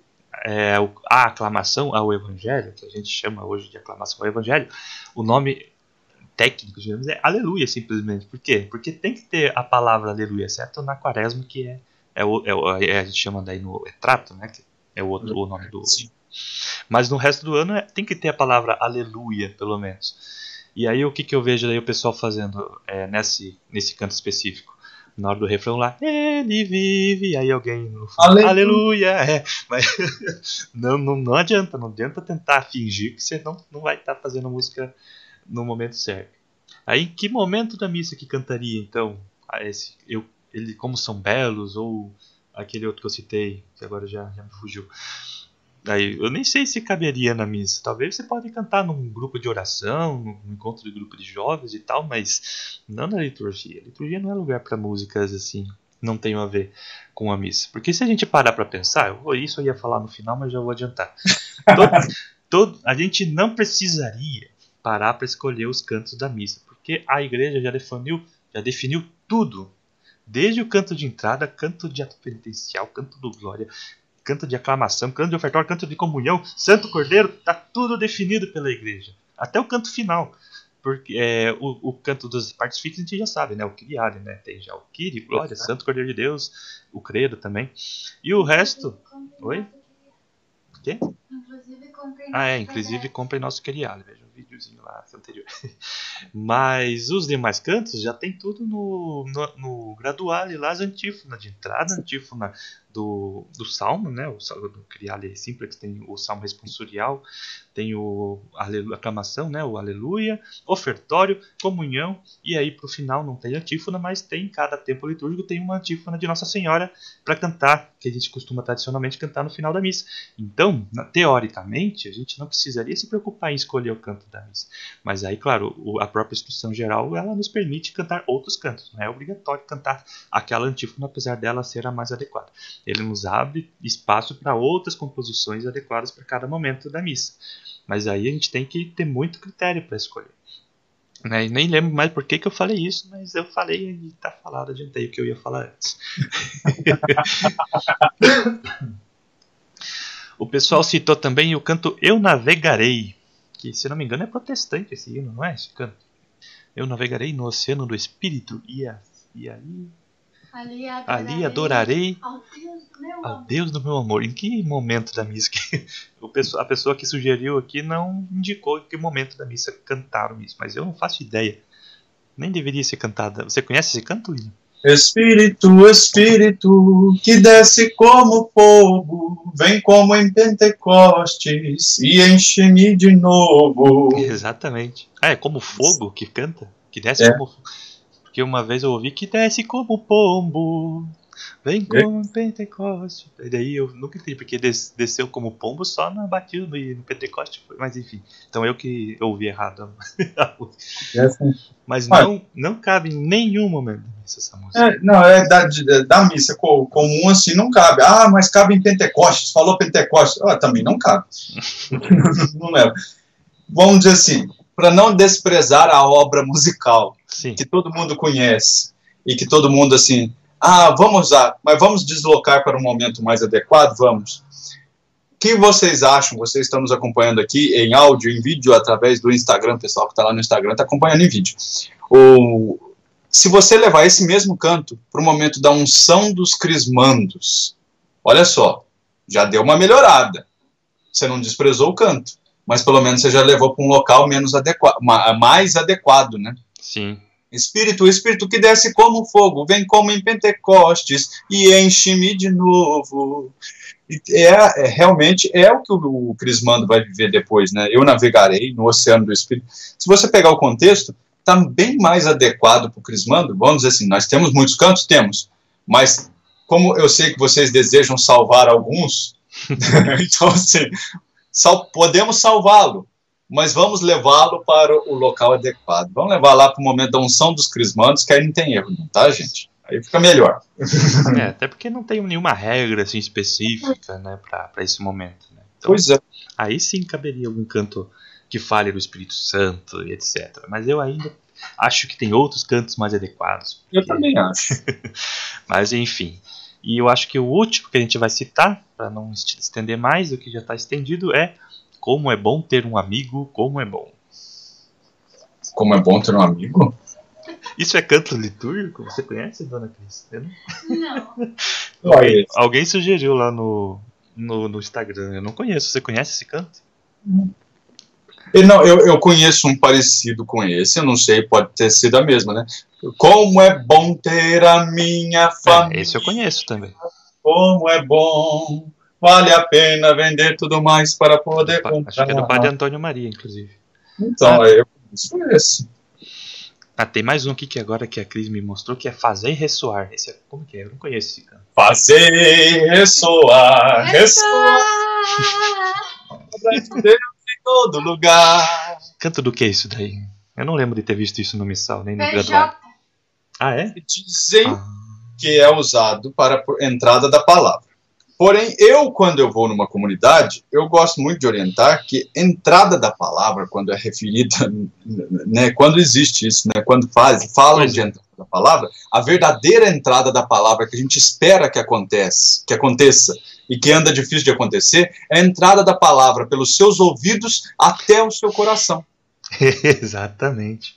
Porém, a gente prefere externalizar isso em forma de uma entrada dançante, ao invés de cumprir aquilo que realmente precisava, que é essa entrada, que a palavra entre pelos seus ouvidos, penetre o seu coração. Essa é a verdadeira, autêntica entrada da palavra que a gente espera que aconteça. Uhum. E daqui a pouco é setembro, mês da Bíblia. Vai vendo. Pois é. Acho que eu não me atentei quando eu vi as rubricas do, do Missal lá, que no mês de setembro tem um rito especial, um canto dedicado só para a Bíblia. Eu não lembro de ter visto isso, mas enfim. então, bom, vamos falar agora parte por parte da missa? Vamos lá. Canto de entrada, né? Eu já citei, existe uma antífona de entrada que, inclusive, eu não sei se eu tô com meu missalzinho aqui. Você tá com o missalzinho fácil aí, Cris? Vê se não tá na estante. É, todo, até os subsídios litúrgicos do Deus Conosco, aqueles folhetinhos de missa, você pode ver lá que antes do canto de entrada, ou depois, antes do sinal da cruz, tem uma antífona de entrada, que costuma ser algum trecho referente à, à, liturgia do dia, liturgia da palavra do dia, às vezes é um salmo. Então, aquilo ali é o que a igreja pede que seja cantado. Então, nem que seja só rapidinho, um, em reto tom, assim, só. Mas é, é, importante a gente cantar, porque faz parte da liturgia, tanto quanto é, a, as outras leituras da missa. Então eu peguei aqui, por exemplo, uh, vamos ver aqui, abrir aleatoriamente. Domingo da Santíssima Trindade. Não sei se vai aparecer, mas olhem aqui. Uh, aqui, uh, antífona de entrada, certo? Então isso aqui não está só aqui de bonito, só para você refletir. Não, isso aqui faz parte da missa, faz parte da liturgia e deve ser cantado. Se você pega no graduale, que é o, o, o livro, para quem não conhece, né, um livro de cantos gregorianos em latim, com todas essas partes que eu citei, das partes móveis, né, o, o ordinário próprio da missa, é, tem tanto essa antífona como o refrão, mas vai ter uns versos também, que são é sempre algum salmo. E aí dá para cantar durante a procissão inteira. Agora, se a gente quiser cantar outro canto de entrada, também pode. Eu vou deixar o William daí sugerir como escolher um canto de entrada. Mas aí você pode, por exemplo, cantar o canto de entrada enquanto o padre sai lá da sacristia até ele chegar no altar. E assim que ele chega no altar, acaba o canto de entrada e canta o, a antífona de entrada. Nem que seja só em tom salmódico, coisa simples, né? Porque é importante a gente valorizar as antífonas da missa também. Então, William, como que o pessoal pode escolher, né, quais critérios ter para escolher um canto de entrada? Eu vou reforçar o que você acabou de dizer da antífona, porque quem vai lá no meu canal vai ver todo o canto de entrada, eu até pego o missal e leio a antífona para ver essa referência. Você quer acertar no canto de entrada? Pegue a antífona. Se você não conseguir cantar exatamente o texto que está lá, mas inspirado naquele texto, pode ter algum texto aproximado. Essa é a dica aí não tem erro. Né? Eu, eu percebi, teve uma comunidade que assim, era tempo, tempo comum. Aí na missa lá estava o cantor, canto de entrada. Me chamaste para caminhar. Aí depois veio o advento, canto de entrada. Me chamaste para caminhar. Chegou o Natal. Aí eu pensei, oh, Jesus nasceu, agora ele vai mudar. Quando vê, me chamaste para caminhar. Beleza, Natal passou, tempo comum voltou, e aí ele cantou, né? Me chamaste para caminhar. Mas aí veio aquele pedacinho, né? Quarta-feira de cinza, quaresma começou. Eu falei, agora é quaresma, né? Então ele vai mudar. Me chamaste para é. caminhar. Aí chegou Páscoa. Eu falei, ah, ah, não, não me diga. Já sei. Me chamaste para caminhar. Aí ele foi chamado para cantar a missa de finados. Ah, pensei que chamaram para caminhar. Não, chamaram. É, é. chamaram ele para cantar a missa de finados. Aí, qual que é o canto que ele cantou de, de entrada? Ah, meu Deus do céu. Te amarei, ah. Senhor. Não, eu já falei o refrão, né? Que ele já mudava. Pra dizer que ele mudou, ele mudou o refrão, mas não, não adiantou nada. Ou seja, em todas as entradas a gente tinha a sensação de estar entrando sempre no mesmo lugar, no mesmo tempo. Uhum. E essa variação das antífonas traz para a gente essa sensação: eu estou entrando num tempo novo, eu estou entrando numa celebração nova. Ela dá esse tom da celebração. Sim. Se a gente padroniza isso, a gente esvazia o sentido, como aconteceu com esse exemplo que eu acabei de citar. Você já não faz diferença entre tempo comum, de vento, Natal, tudo a mesma coisa, né? Uhum. Então, volta é. na antífona. Quando eu comecei a participar na, na, na, na, missa, né? Cantar na missa, isso há muito tempo atrás. A recomendação, que, a recomendação que a gente tinha era de ler as leituras do dia e pegar algum canto que tenha alguma relação. Se não tivesse nenhum, tinha pega algum, algum genérico, como esse aí que você citou. Ou, por exemplo, se for Natal, canta um canto de Natal. Se for Páscoa, canta um canto de Páscoa, que tem a ver que não caiba em nenhum outro momento, então põe para o canto de entrada ou põe para o canto final. Mas depois que a minha mente se abriu, assim, oh meu Deus, existem antífonas de entrada, então vamos cantá-las. E eu mesmo, para facilitar o trabalho do pessoal, eu compus algumas melodias que uma para cada tempo litúrgico, em que no, no, na estrofe você consegue colocar a antífona, é porque é verso salmódico, então você consegue encaixar ali qualquer texto. Então, uh. Tem, por exemplo, um, um refrão que fala festivo assim para Páscoa, que fala da ressurreição do Nosso Senhor, e daí no, na estrofe você coloca, encaixa a antífona de entrada. Eu, inclusive, no, na última missa que eu toquei, não, na penúltima missa que eu toquei, eu, eu também tive que improvisar um, um, canto de entrada com base no graduado, e daí deu certo, ficou bonito. O pessoal tá até pedindo a partitura lá. Eu, eu vou fazer a partitura, não se preocupem, eu vou postar em breve, vocês vão poder cantar. É, mas enfim, então canto de entrada é isso aí. Ato penitencial, né? Como que a gente escolhe o ato penitencial? William então, Damasceno. Primeira, primeira versão.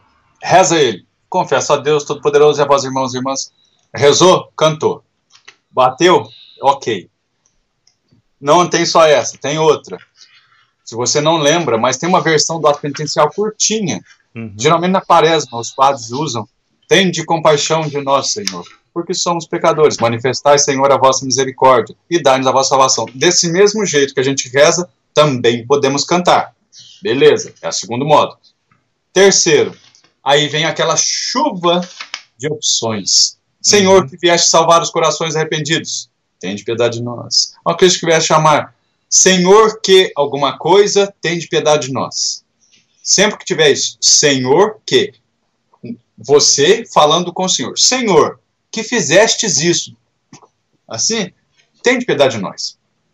Qualquer outro canto que pareça com isso, mas não tem essa estrutura, você começa a duvidar, porque, igual o caso da ovelha perdida. Uhum. Olha só que não é um diálogo com o Senhor. Ou melhor, até é, mas é um diálogo comparativo. Olha só. Se, vamos colocar as palavras, né? Vamos fazer a forma lida, rezada. Senhor, como a ovelha perdida, fala lá, pelo pecado ferida, eu estou explicando ela, não. Uhum. Eu te suplico perdão. Eu te suplico como ela pelo pecado dela. Você se compara a ela e ao pecado dela. Traz para a realidade. Você se compara ao outro e ao pecado do outro. E aí fala: Senhor, me perdoa, porque assim como eles, eu também te peço. Quer dizer que o perdão não é seu. Você não está reconhecendo a misericórdia de Deus. Você está medindo a sua, a sua capacidade de misericórdia através do outro. Opa, então já tem coisa errada aí. Sim. Qualquer letra que explica demais o pecado, missa não é hora de explicar pecado. Explicar pecado é lá no sacramento da reconciliação, na penitência, na confissão. Lá é onde a gente explica pecado. Aí lá você vai esmiuçar tudo, belezinho. Mas na missa é, Senhor, bom pastor, que conheceis as vossas ovelhas, tem de piedade de nós. Cristo, nossa paz, tem de piedade de nós. Faz um elogio ao Senhor e pede que ele tenha piedade. Só isso. Não tem. É, eu sempre indico pro pessoal que eu tenho o missal, tem um desse daqui para cada ano, tem ano A, ano B, não sei, que é a liturgia dominical. E aqui no comecinho tem o ordinário, inclusive isso aqui tem no missal romano para quem tem acesso também. Mas ele traz aqui todos essas, esses versos que o William citou. Então, por exemplo, tem aqui ah, Senhor que vier te salvar, que é o mais conhecido. O segundo aqui, Senhor que sois o caminho que leva ao Pai, né, etc. O terceiro, Senhor que viestes não para condenar, mas para perdoar. Então, tem, tem um só para advento, tem um próprio para Natal, para Quaresma, para Páscoa. Então já existem, a igreja já propõe aqui, em português para gente esses textos. Não tem que a gente ficar imitando, é, inventando coisa nova, né? Não precisa. Não precisa. Então, lembrando, só recordando, então tem três formas do ato penitencial aqui. Que gente, não sei se nos outros idiomas tem também, mas aqui no Brasil, no nosso missal, a gente tem o confiter, né? Seguido da absolvição e o o Senhor tem de piedade de nós depois, que é só Senhor, Cristo e Senhor, não tem os versinhos depois. O segundo é, tem de compaixão de nós, Senhor, seguido da absolvição, e depois, de novo, né, o Kiri, né, Kiri, Cristo e Cristo, Kiri eleison. E a terceira fórmula que mistura os dois. Então, tem os versos e tem o Kiri intercalado. Então, para cada, cada uma dessas fórmulas do auto penitencial, tem seus cantos adequados. É, enfim, ah, e também é importante, se você quiser cantar um, nem que seja um Kyrie gregoriano, que seja só só só o súplicas, né? Kyrie, Christe eleison, ou então Senhor tem de piedade, Cristo tem de piedade, Senhor tem de piedade, sem nenhum verso entre elas. Aí isso você só não pode cantar no lugar no em substituição ao auto penitencial inteiro. Se você vai cantar esta forma, né, Senhor Cristo, Senhor Senhor tem piedade de nós, tem que necessariamente ter o confiture antes ou aquela segunda forma. Né? Ela não, não, substitui essa mais, mais longa com a, os versinhos. Né? Então é só se atentar a isso, porque, porque às vezes acontece, inclusive a pessoa vai cantar na missa, não combina direito com o padre como que será o ato penitencial.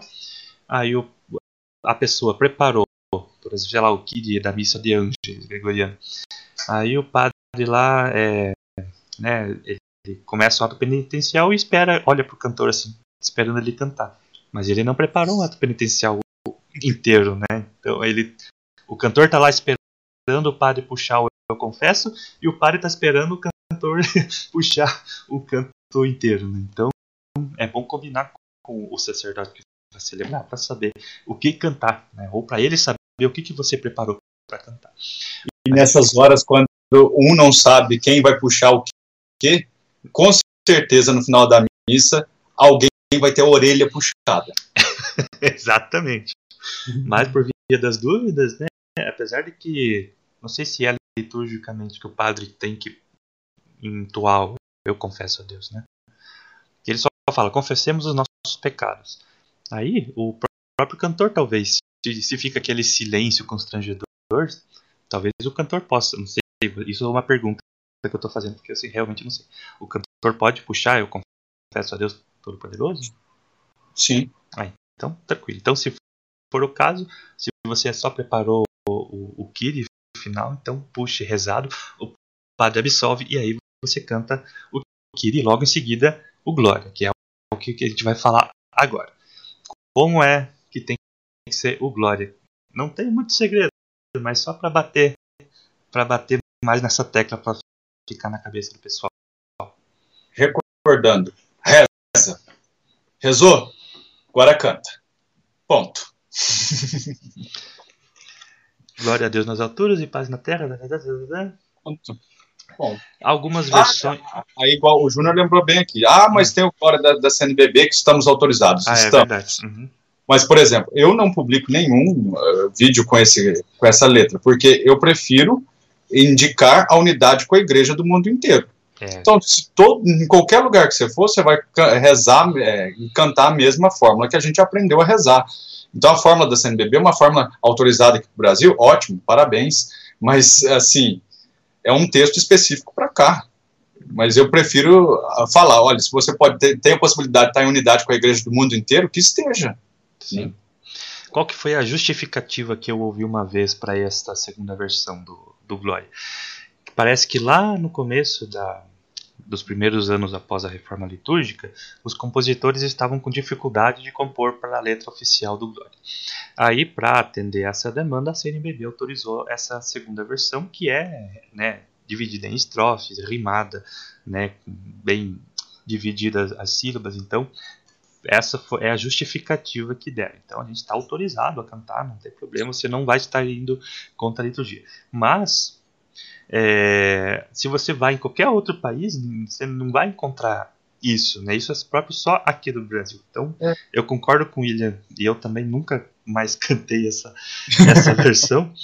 É, até porque hoje em dia, né, acho que o, o Monsenhor Marco Fusina que lançou essa moda, que até então eu não tinha visto, de cantar o refrão, né, Glória a Deus nas alturas, e daí os demais, é, as demais, o, o, resto do texto dividido em estrofes é, salmodiadas. Né? Então tem, eu não sei se, eu acho que eu já vi até críticas a isso, mas até agora ninguém me convenceu de que é errado. Então estou falando aqui. É, eu, eu, lembro de ter conversado com, não sei se você conhece o Zé Raimundo Galvão, não. compositor. Não. Ah, ele até me explicou muito bem. Ele falou assim, o, o problema da, do Glória, o Glória é um texto em prosa, então ele não deveria ter refrão. Sim. Então tudo bem, ok, a, a própria oração é assim. Só que de modo pastoral, para que o, o é, pastoralmente pegasse e fosse mais catequético e tudo mais, inclui o refrão. Eu acho que entre colocar um refrão num texto em prosa ou trocar o glória inteiro por um glorinha, uhum. né, temos um abismo entre os dois e é melhor a gente ficar então com o refrão entre no texto em prosa. Sim, exatamente. É, mas enfim, então glória não tem segredo. Só se ver se ele está de acordo com o texto do missal se tiver uma ou outra palavra diferente, às vezes o compositor tem que adaptar, mas o, ideal é que seja exatamente o texto que está aqui sem tirar nem pôr. Né? Porque esse é o texto que se canta há séculos, até milênios. Né? É um dos cantos mais antigos da liturgia. O primeiro verso não foi nem com, foi composto pelos anjos. Exatamente. Bem, gente, você vai substituir um canto que foi composto pelos anjos na noite do nascimento de Jesus por outro refrão. Mas peraí, com que autoridade que você tem? Pois é, que audácia. Né? Exatamente. Então, depois do Glória, daí tem a primeira leitura e o Salmo responsorial. O Salmo a gente não vai se aprofundar, porque já falamos só de Salmos, já acho que foi com o Paulo, não, Paulo Neto a gente falou sobre Liturgia das Horas. Bom, mas tem muito conteúdo de Salmo, confira lá o canal do Paulo Neto, nosso amigo, uhum. que ele posta salmos assim perfeitinho, inspirado no gregoriano. Eu estou usando muito os salmos dele, então a gente não vai se aprofundar. Mas, né, só para deixar então citado, o salmo tem que ter o texto completinho que está na liturgia do dia, no lecionário. Não pode ocultar verso, não pode usar É, até acho que o maior problema no salmo não é nem o texto, porque eu costumo ver sendo cantado direitinho. Né? O maior problema está na melodia, mas aqui a gente não vai entrar nesse mérito. Se não daria mais uma live de três. É, exatamente. Então depois aí vem a, o aleluia. Ah não, é o aleluia. Quer falar sobre o aleluia, William? Repito, do mesmo jeito que você não você tem que ter esse zelo pelo salmo, tenha pelo aleluia, porque os dois estão no lecionário. Começa por aí. Uhum. Não é um canto que está na sua folha de cantos, é um canto que está no livro de leituras. Então, se está no livro, não é, procure fazer assim aquilo que está lá. Então, existe uma estrutura, aleluia, versículo, aleluia, pronto. É isso. E esse versículo, ele existe ali, ele é próprio para cada dia, ele não é um versículo aleatório, ele tem uma importância, ele introduz a gente no evangelho que vai ser proclamado, ele é próprio, assim como o salmo. Ah, mas é só um versículo. É só um versículo. Mas tem esse zelo pelo aleluia, porque ele está no livro. Se você procura alguma razão para não trocá-lo, utilize essa. Se você não sabe como justificar aí na sua comunidade, justifique assim. Está no livro. Está no livro de leituras, está no lecionário. Porque do mesmo jeito que você preza por cantar um salmo que está no lecionário, então preze também por cantar uma aclamação que também está no lecionário logo após o salmo. Pois é, existem muitos cantos que o pessoal costuma usar de aclamação, como aquele Quando estamos unidos, estás entre nós, né? Que fala aleluia, mas o texto Quando estamos unidos, estás entre nós não é antífona de nenhum dia. Então, se você pega, assim como a antífona de entrada que eu mostrei, né? se você pega no missal, no, no, no folheto, no livrinho, olha aqui, tem o Evangelho aqui em cima, aqui, aleluia, aleluia, aleluia, e um versinho em itálico aqui tirado da Sagrada Escritura, que é a igreja mesma nos coloca como é, aclamação ao Evangelho, né? É meio que uma introdução, sei lá. A igreja definiu e não foi por acaso. Então, devemos cantar essa antífona de aclamação junto com o Aleluia, Aleluia, exceto no tempo de Quaresma, onde a igreja nos propõe outros cantos adequados, porque não se fala Aleluia durante a Quaresma. E lembrando aqui que o Júnior falou várias a igreja propõe, a igreja propõe, a igreja propõe, lembrando que nós conversamos já mais cedo, para você que às vezes chegou agora e tudo mais. Quem é a igreja? Tá? Quem é a igreja. Então, se você na sua comunidade fica com dificuldade, a igreja está colocando limite, a igreja está colocando muita ordem, a igreja está fazendo isso, a igreja está fazendo aquilo, lembre-se, você é igreja, eu sou igreja, nós somos igreja. Então, se tem alguém colocando ordem no pedaço, somos nós mesmos. Uhum. Para que a gente tenha uma igreja para deixar para os nossos descendentes, sucessores e tudo mais. Uma igreja para ser escrita na história. Se hoje a gente olha para a história da igreja, olha para o passado e fala assim, a igreja teve erros, ok, lá no futuro vão olhar para nós hoje aqui e vão falar que esta igreja desta geração também teve seus erros, mas a gente tem que ser lembrado pelos nossos acertos. Exatamente. Aí, depois da, da aclamação, evangelho, homilia. Alguns, alguns lugares costumam cantar aleluia depois do, do evangelho, mas eu não sei se isso é adequado. Aí eu por que cantar depois do evangelho? Gente? Não é para aclamar o evangelho que será proclamado, mas o evangelho pois já é. foi proclamado. Agora, a não ser que ah, existe uma exceção. Quando a missa é presidida pelo bispo, então, logo após a proclamação do evangelho, existe uma procissão da palavra. Ó, oh, procissão da palavra, gente. Logo após, quando a, presta atenção, quando a missa é presidida pelo bispo, e um padre com celebrante ou diácono proclama o evangelho, após a proclamação existe essa procissão da palavra, desde a mesa da palavra até as mãos do bispo, que vai beijar o evangeliário e abençoar o povo com a palavra. Neste momento tem uma segunda procissão. Né? Mas o a costume é, é, se tocar instrumental e tal, né? Pois é, aí, é, aí é onde tem a brecha aí que pode, pode ser cantado ou somente instrumental. Mas assim, se tem uma justificativa para isso, a justificativa é essa. Agora, do nada, acabou o evangelho, canta. Não, e outra, Júlio. Tem lugar que canta aclamação, mas tem lugar que canta o salmo depois da proclamação do evangelho. Ué, sério? É pronto o salmo. É, ué. Agora que eu me lembro, o salmo responde a primeira leitura. Justamente. Então o que, que está fazendo depois do evangelho? ai, ai.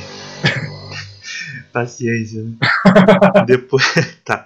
Depois do, da homilia temos o credo, né, que costuma ser cantado como, por exemplo, tem, ah, tem várias versões, várias melodias em latim, em português pode ser cantado também, né, está previsto na instrução geral. Lá em Campos dos Goitacazes, lá é, na, na, administração apostólica, eles costumam cantar em português uma, uma melodia do credo apostólico, né? Você lembra como é que é, Cris? Veio em Deus Pai todo poder. Que é bonitinha, só que é, não é essa, a letra muda um pouquinho porque é uma tradução mais antiga, né, do credo apostólico, né? A que a gente está acostumado, que a gente encontra, que a gente reza praticamente todo dia, todo, todo domingo na missa, né? É, tem algumas palavrinhas que estão diferentes, mas dá para usar a mesma melodia. Apesar de que eu não acho, não, não tenho visto muito pessoal cantando o credo, nem mesmo o Niceno Constantinopolitano né? na, nas missas por aqui. Mas dá para cantar, desde que seja a letra. Eu não tenho visto o povo é rezar o creio, a profissão de fé com fé.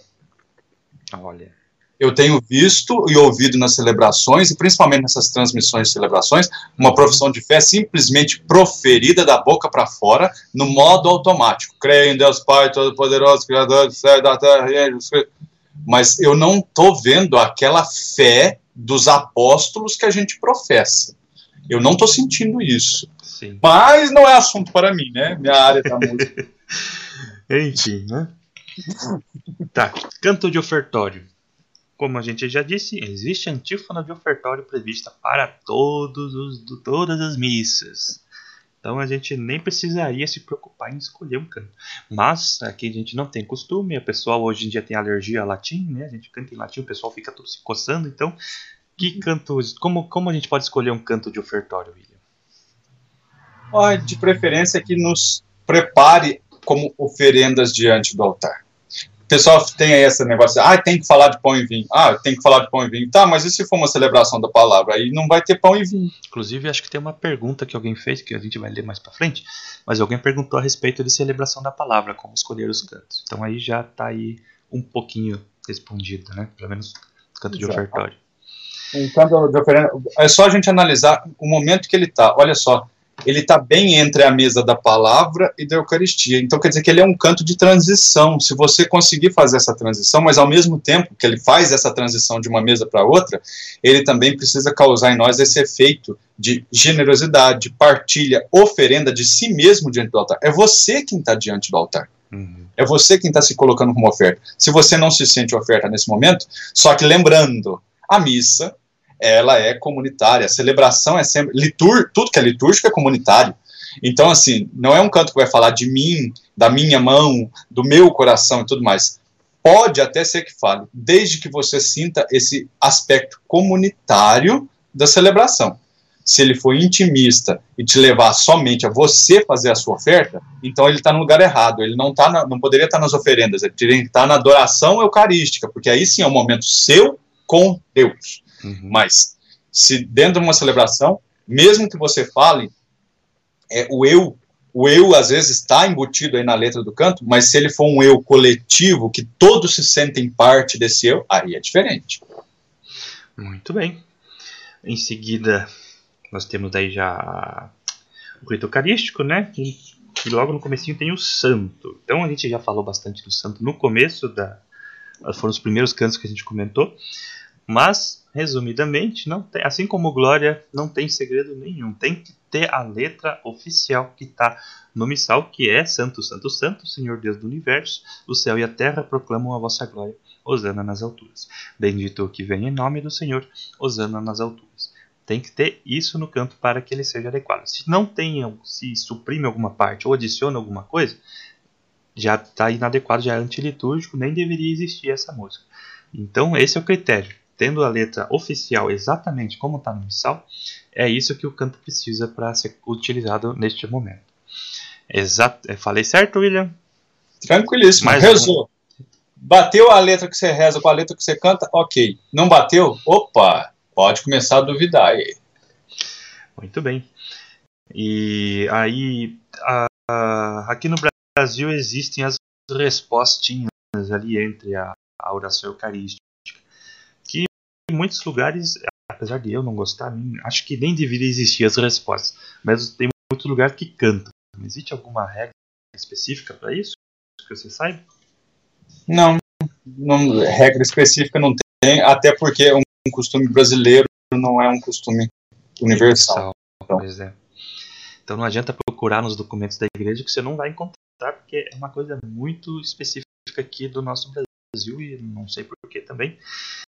É, mas então a única dica que eu daria é não ficar repetindo, repetindo. Que eu, eu já fui em missas em que, por exemplo, tem aqui santificai, Senhor, a nossa oferta. Né? Então o pessoal fica santificai, Senhor, a nossa oferta, a nossa oferta, a nossa oferta, a nossa oferta, sabe? Tipo, estendendo muito. O negócio o senhor já santificou e ele ainda está na oferta.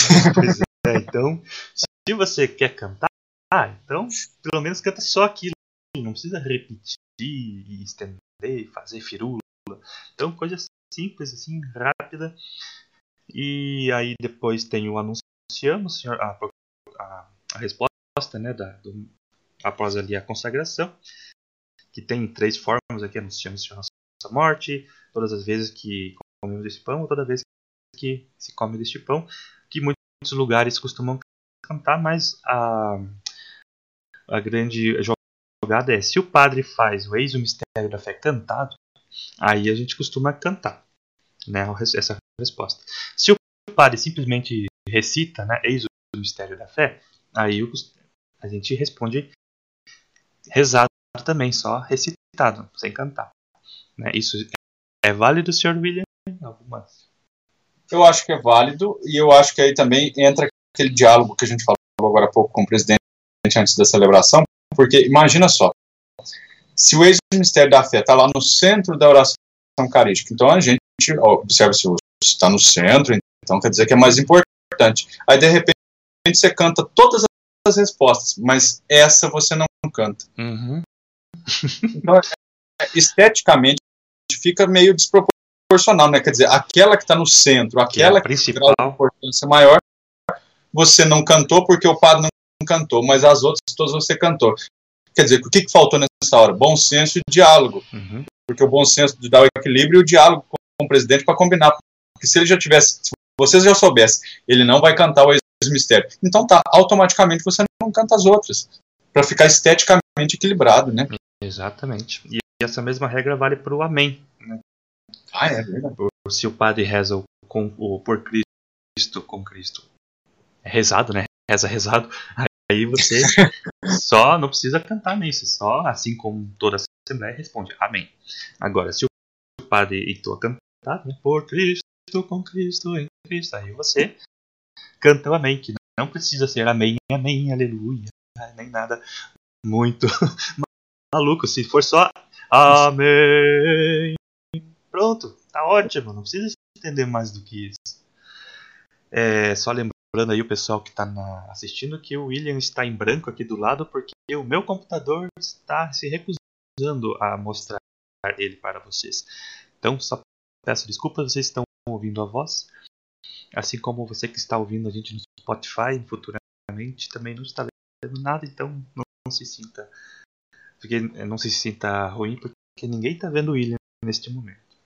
Só o pessoal do meu Instagram, que tá ah, lá é, Instagram, tá é os bastidores dessa, dessa live. então, vamos dar continuidade rapidinho, pra gente não porque o pessoal já deve estar tá querendo ir dormir para assistir a missa amanhã cedo, né?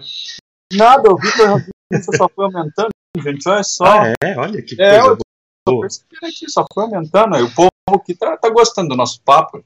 É, eu prometo que eu vou ler os, alguns comentários rapidinho no final. Então, por isso que eu quero acelerar aqui. Então, depois do, desse momento, tem o Pai Nosso, que se é uma missa cantada, solene, costuma se cantar em muitos lugares, mas que seja o texto né, do missal. Tem a melodia gregoriana, tradicionalíssima, em português, né? Eu, na minha, minha paróquia antiga, sempre se pedia para cantar, né? Pai nosso que estás no céu. Então não tem que pôr nem tirar nada, porque é a oração que Nosso Senhor ensinou e tem que ser cantada do jeito que Nosso Senhor ensinou. Se você coloca ou, ou retira alguma coisa dessa oração, já não é a oração que Nosso Senhor ensinou. Então aí já você já está levando o povo a desviando do, do, do caminho, né? O padre fala lá, né? a oração que nosso Senhor Jesus Cristo ensinou. Aí você vai lá e canta outra coisa, daí ué, né? Ué, então não foi ele, né? Essa não foi ele que ensinou. Por Exatamente. Por isso temos aquela outra versão que outro ensinou é. e não o Senhor. Exatamente. Então, se for cantar o Pai Nosso, cante aquela a mesma regra que vale para tudo aqui, né? Vocês estão vendo que é o mesmo padrão. Então, tem regras específicas, muito específicas para cada um. Depois tem o Cordeiro de Deus, então, assim como o Pai Nosso, assim como Glória, assim como, como, como o Santo, a letra que está no missal. Cordeiro de Deus que tirasse o pecado do mundo tem de piedade de nós, duas vezes, e no final, Cordeiro de Deus que tirasse o pecado do mundo, dai-nos a paz. Só isso, não precisa colocar nada mais. Apesar de que não, não vejo muito problema com o Cordeiro, não tem muitas músicas malucas com o Cordeiro, exceto uma, acho que, não sei se é do Padre Zezinho. Cordeiro oh, de Deus que levaste os pecados Existe isso, é? nos ombros. Ah, então tem. Mas tem uma outra que é aquela assim, ó oh, Cordeiro de Deus, ó oh, Cordeiro de Deus, morrestes por causa de nós, foste É, essa também. Não tem, não tá dizendo que morreste por causa de nós, foste nós. Então, por mais que Jesus realmente morreu por causa de nós, por mais que realmente tenha sido imolado em nosso lugar, mas não é oração litúrgica. Então, não cante isso daí na missa. Tem muito, o que mais tem aí é o cordeiro certinho para cantar. Então, não precisa cantar o que não está na missa, no, no, no missal. Então, aí depois do cordeiro já é o canto de comunhão. Existe a antífona de comunhão. Inclusive, deixa eu ver aqui se esse meu missalzinho da Paulo tem a antífona aqui, tá aqui no nesse meu livrinho, tá depois da oração sobre as oferendas aqui, ó. Antífona de comunhão, bem aqui embaixo. Opa, aqui, aqui, aqui. Então, existe antífona de comunhão, assim como, mas daí assim, algumas pessoas questionam, mas ela é tão curtinha, né, que nem o canto de a antífona de entrada é curtinha. Não dá para cantar ela durante a comunhão inteira, porque todo mundo vai comungar e eu vou cantar só um verso. Bom, bom existe os, as estrofes da antífona de comunhão, que é sempre um salmo que você pode consultar lá no graduário. Aí você pega uma tradução oficial pode ser tanto da liturgia das horas quanto da essa nova Bíblia da CMBB, que daí não vai ter problema, você pega aquele mesmo salmo e canta ele recitado como estrofe, tendo como refrão antífona. Mas também o, o a própria instrução geral nos permite cantar outros tipos de outros cantos que o William vai contar para a gente como a gente escolhe os cantos para a comunhão.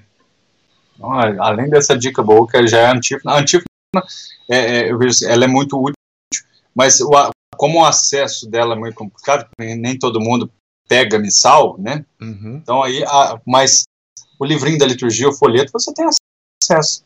Então, vai no Evangelho, direto no Evangelho, leia o Evangelho, leia uma, leia duas, leia três, e interiorize ele. Ok, depois que ele estiver bem interiorizado, você rezar aquele Evangelho você, qual é o modo como você tem para transformar ele em música? Aí você vai externar ele no canto da comunhão. Porque aí você, essa palavra que já está fecundada em você vai criar comunhão com seus irmãos e com toda a assembleia ali na sua comunidade. Canto da comunhão que faz essa ligação com o evangelho proclamado. Para que você comungue do Cristo por inteiro, seu corpo, sangue e a sua palavra. E aqueles que não podem comunhar, comungar do corpo e do sangue, como a gente está passando por esse período agora, que comungue pelo menos da palavra. Então, a antífona da comunhão é a primeira dica. Está lá no missal, está nos livrinhos e tudo mais. A segunda dica é essa, o evangelho. Então, você tem duas dicas para não precisar usar a terceira, que é fazer o que nós temos costume, fazer o que a gente gosta. Esse aqui que é tão bonito, tá? Para que você não chegue nesse argumento, utilize as outras duas primeiro, tá? Tem um, esse, esse esforço de correr atrás dessas duas, que aí não, não tem erro. Se você quer acertar, se você preza para uma liturgia bem celebrada, um canto que realmente esteja adequado para a liturgia, segue essas duas que não tem erro, não. Aí, talvez, na dúvida, cantaria um, um, um canto eucarístico, né, que seja falando do, do mistério que, tá, que as pessoas estão recebendo. Ou estou equivocado? É, eu, eu, eu, diria que poderia ser, vamos dizer assim, seria a terceira, terceira opção, né? Se a gente focar a primeira antífona, que é o que está lá, que é o uhum. que é. Sim. O segundo, volta no Evangelho, porque você tem, é palpável, é mais fácil de você uh, né, sintonizar. Sim. E a terceira opção seria essa, pelo, pela... Pelo menos um canto que fale da comunhão. É, no mínimo.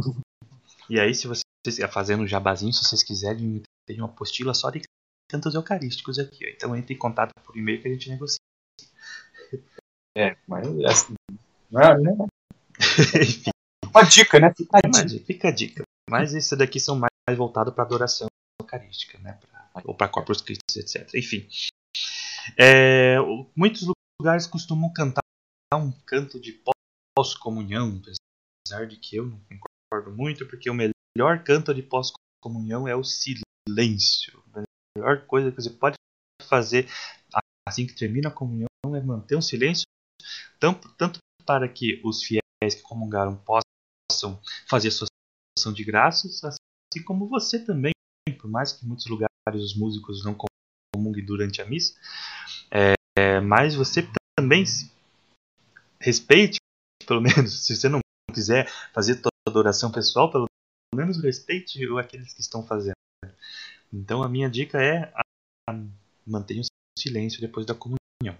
Mas alguns lugares costumam cantar é, um canto de pós-comunhão, que, então que seja algo muito curto, nem que seja uma antífona eucarística, sei lá, não sei agora.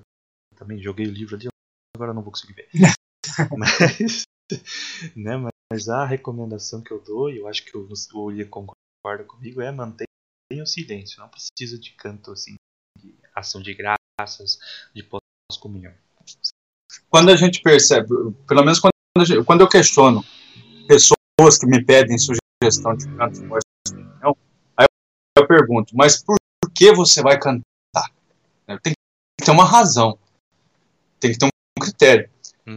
E a razão nunca é uma razão espiritual, nunca é uma razão de fé, nunca uma razão litúrgica ali pelo momento. É sempre assim, porque o povo da minha comunidade conversa muito, aí para não hum. ficar aquela conversa, a gente põe um canto. Quer dizer, não é uma justificativa assim plausível, né? Sim.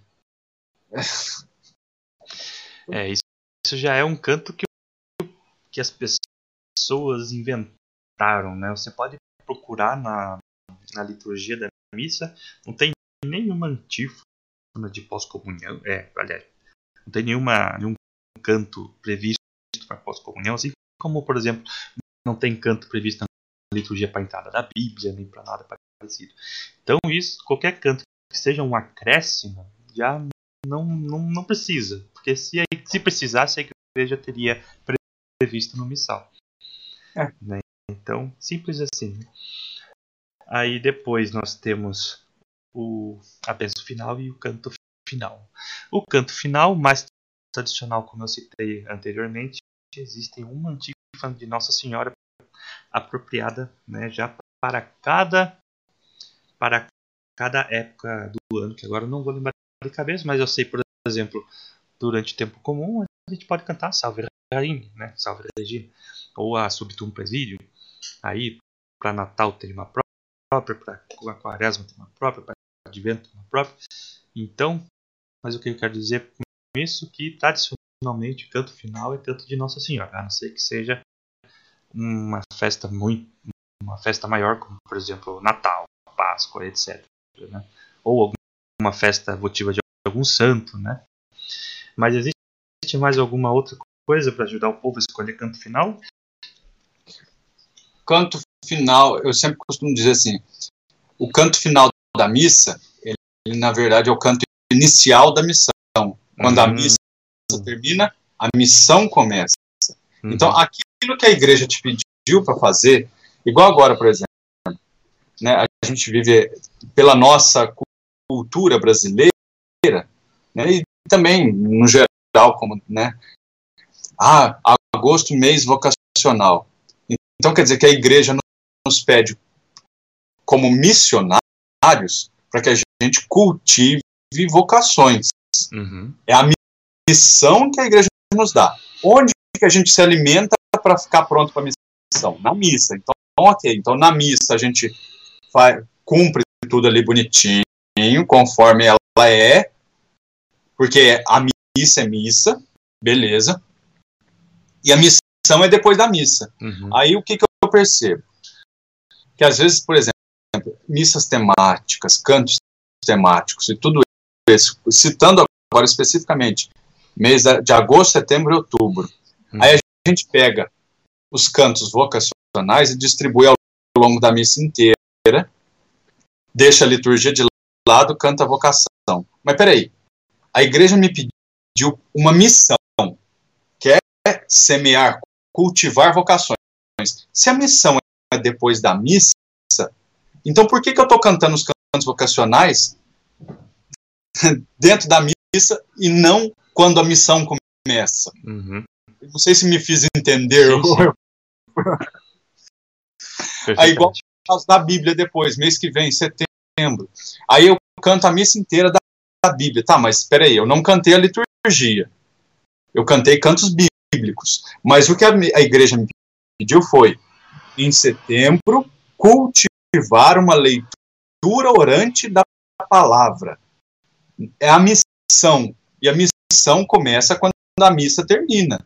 Então não justifica eu trocar os cantos da liturgia inteira por cantos bíblicos em setembro para cumprir a missão que a igreja me pediu para fazer depois da missa. Quer dizer, eu estou trazendo para dentro da igreja é serviço de preguiçoso. Uhum. Quer dizer, vamos fazer aqui, que aí a gente diz que fez. Mas cultivar as vocações fora da igreja, que é onde está quem precisa vir, quem precisa atender esse chamado, está fora da igreja, não está dentro. Dentro estão aqueles que já foram chamados e já disseram seu sim. Uhum. Então não adianta querer fazer dentro da igreja aquilo que precisa fazer fora. Dentro da igreja, dentro da celebração, dentro da liturgia, a gente ouve a palavra. É o lugar de ouvir a palavra. E a missão da igreja em setembro é praticar a leitura orante da Bíblia. Qual que é a leitura orante? Então a leitura é ler, não é ouvir. E isso é a missão, quer dizer, é o que vai ser feito depois da missa e não dentro da missa. Depois, em outubro, vem mês das, voca... mês das missões. Aí depois, mais uma vez, todo mundo vai insistir trazer uma missa missionária inteirinha, missa temática inteira, missa das missões. Deixa a liturgia de lado, não canta aquilo que é próprio da liturgia, canta o que é próprio da missão. Mas, criatura, mais uma vez a igreja te pediu, em, em outubro, cultivar as missões, ir em missão, ser enviado em missão. Aí você vai, troca tudo isso para dentro da celebração, porque aí você diz assim, nossa, cumprimos o mês missionário, cumprimos o mês da Bíblia, cumprimos cumprida, é. missão cumprida. Não foi cumprida, é missão de preguiçoso. Você trouxe para dentro da igreja porque é mais prático, é mais cômodo. Mas o que é para ser feito é do lado de fora, com quem ainda não está aqui dentro. Então vamos colocar as coisas nos devidos lugares que não, não tem erro. Ah, mas eu não sei outros cantos. Quando esses cantos comp foram compostos, tantos vocacionais, bíblicos e missionários, essas missas completas foram compostas, repito o que a gente falou no começo dessa live aqui. Os estudos de liturgia não estavam tão avançados e tão acessíveis quanto estão hoje. Se você preza em cantar a liturgia, você preserva a liturgia. E aquilo que é missão, você cumpre na hora da missão e não da missa.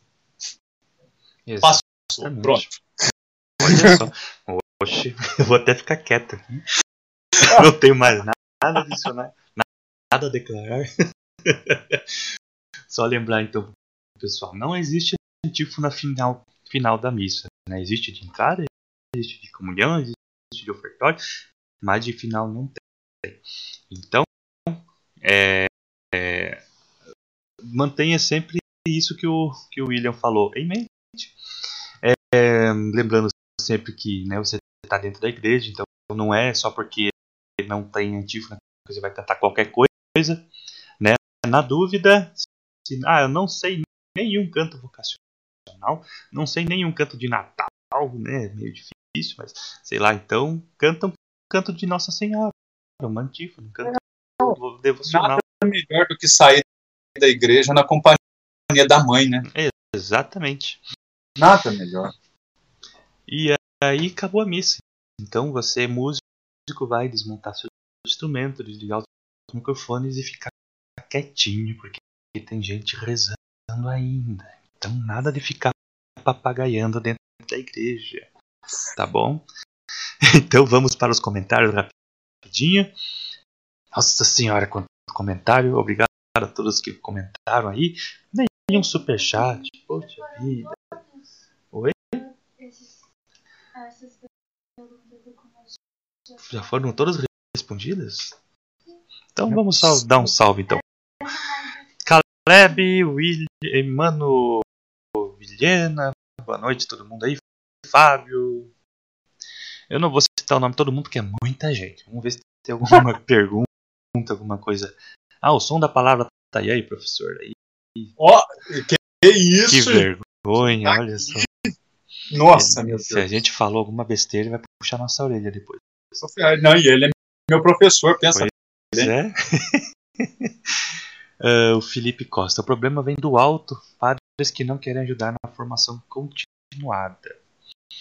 Mas hoje em dia, com acesso à internet que a gente tem, os documentos todos traduzidos gratuitamente no site do Vaticano, eu acho que não dá muito para colocar culpa só nos padres, porque o povo pode tem acesso a, a, ao conteúdo, tem acesso à formação assim na palma da mão. Aqui eu tenho o meu canal que eu sempre estou falando disso, o William também, tem aí o André que a gente citou, é, falando da, sobre as, as norminhas de liturgia. Então, se a pessoa não sabe, é, não é só culpa do padre dela que não, não insistiu que ela vá atrás, é culpa dela também.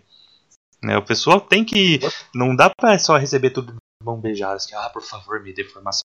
Né? Tá tudo disponível aí gratuitamente. E mais, assim, eu vou repetir o que eu. Ah, na, foi na segunda-feira. Foi na segunda que eu tive a live com o André, foi? Foi segunda. Uhum. Eu tava com o André, som da palavra. Eu vi. E a, e a, gente, eu vou repetir o que eu disse lá. Porque eu, eu depois fiquei martelando isso e eu insisto com isso. Questão, ah, o padre isso, o padre aquilo. O padre, antes de ser padre, ele é leigo. Então, se ele, ele leva lá para o altar, quando ele é ordenado, todos os nossos costumes e também os nossos defeitos, porque ele foi, foi um de nós, uhum. eleito para nos presidir. Primeiro ponto. Segundo ponto, a formação musical nos seminários foi quarta? Foi quarta minha live com o André. Minha esposa está me corrigindo aqui. É, segundo ponto, a formação musical seminários, que é praticamente zero. Uhum. Onde que um seminarista faz o seu estágio pastoral? Na paróquia. Então a formação musical que ele tem, o conhecimento musical, pouco ou muito, ele vai ter no contato pastoral de final de semana com as comunidades. Então se a comunidade canta aquilo que é adequado, ele vai aprender ouvindo. E quando ele for ordenado, ele vai levar isso lá para o presbitério e vai nos presidir, porque ele vai ver, ele vai ter ouvido isso enquanto leigo, enquanto estava junto com a gente, e depois enquanto seminarista, enquanto estava no nosso meio de novo, porque ele estava fazendo seu estágio pastoral. Então, quer dizer, quem são os responsáveis pela formação musical do, do, do clero? Nós, mais uma vez, sobrou para nós. é, pois é. é. Falando em padres, o padre Victor da Diocese de Mogi das Cruzes mandou um abraço. Então, sua bênção, padre, obrigado. Ô, oh, padre, nossa, ele é gente boa demais, viu? boa. Uh, o Egídio. Aliás, o Egídio, em breve teremos uma live com o Egídio. Vocês aguardem aí, ele é lá de Moçambique. Então, pura verdade está concordando com a gente. Boa noite, Egídio. Obrigado pela sua audiência. é, cantos para missa, João Paulo de Rio Pardo, Rio Grande do Sul, assistindo e aprendendo muito com vocês. Salve, João Paulo. Eu já logo te adiciono no grupo, tá? Eu não te esqueci. um santo complicado aquele, usando, usando, usando o nosso rei, glorificarei o teu nome. Meu Deus, esse eu não conheço, mas já dá pra ver. Nossa, mas você conhece tudo que é música. Ela conhece, ela já cantou. A gente casa com a pessoa e não conhece ela 100%.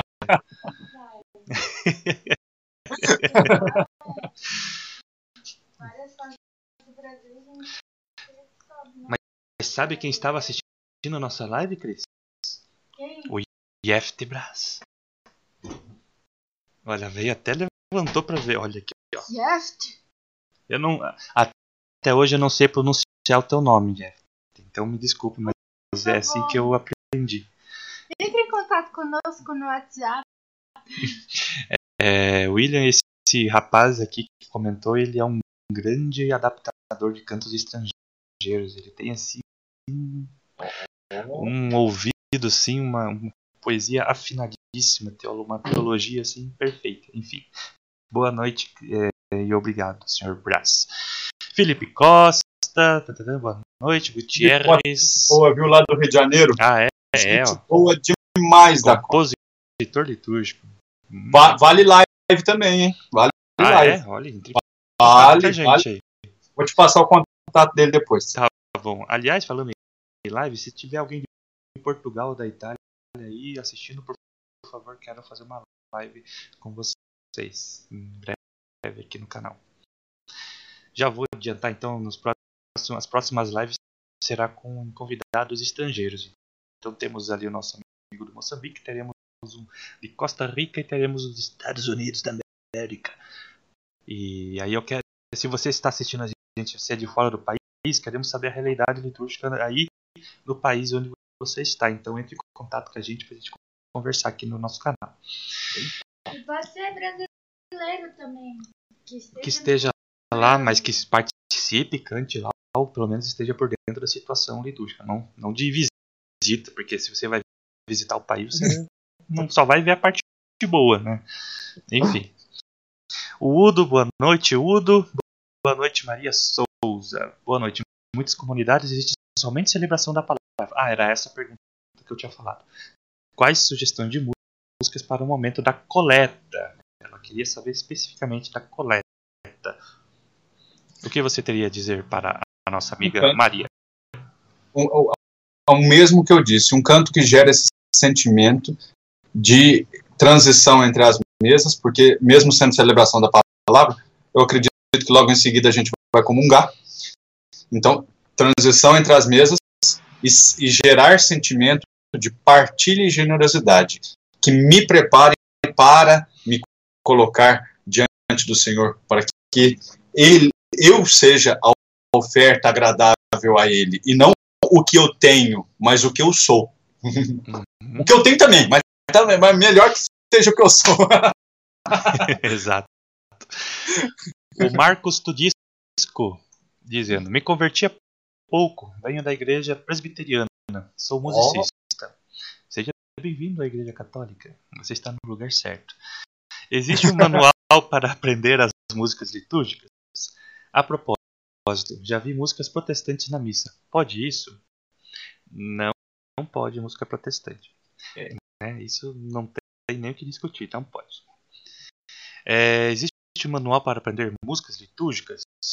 Manual, eu não sei dizer se existe um manual. Existe, como eu disse, músicas litúrgicas já previstas pela igreja para cada momento de cada domingo, que é aquilo que está no graduale romano, no graduale simplex, né, que é a versão mais simplificada, e no Kyriale para as partes fixas.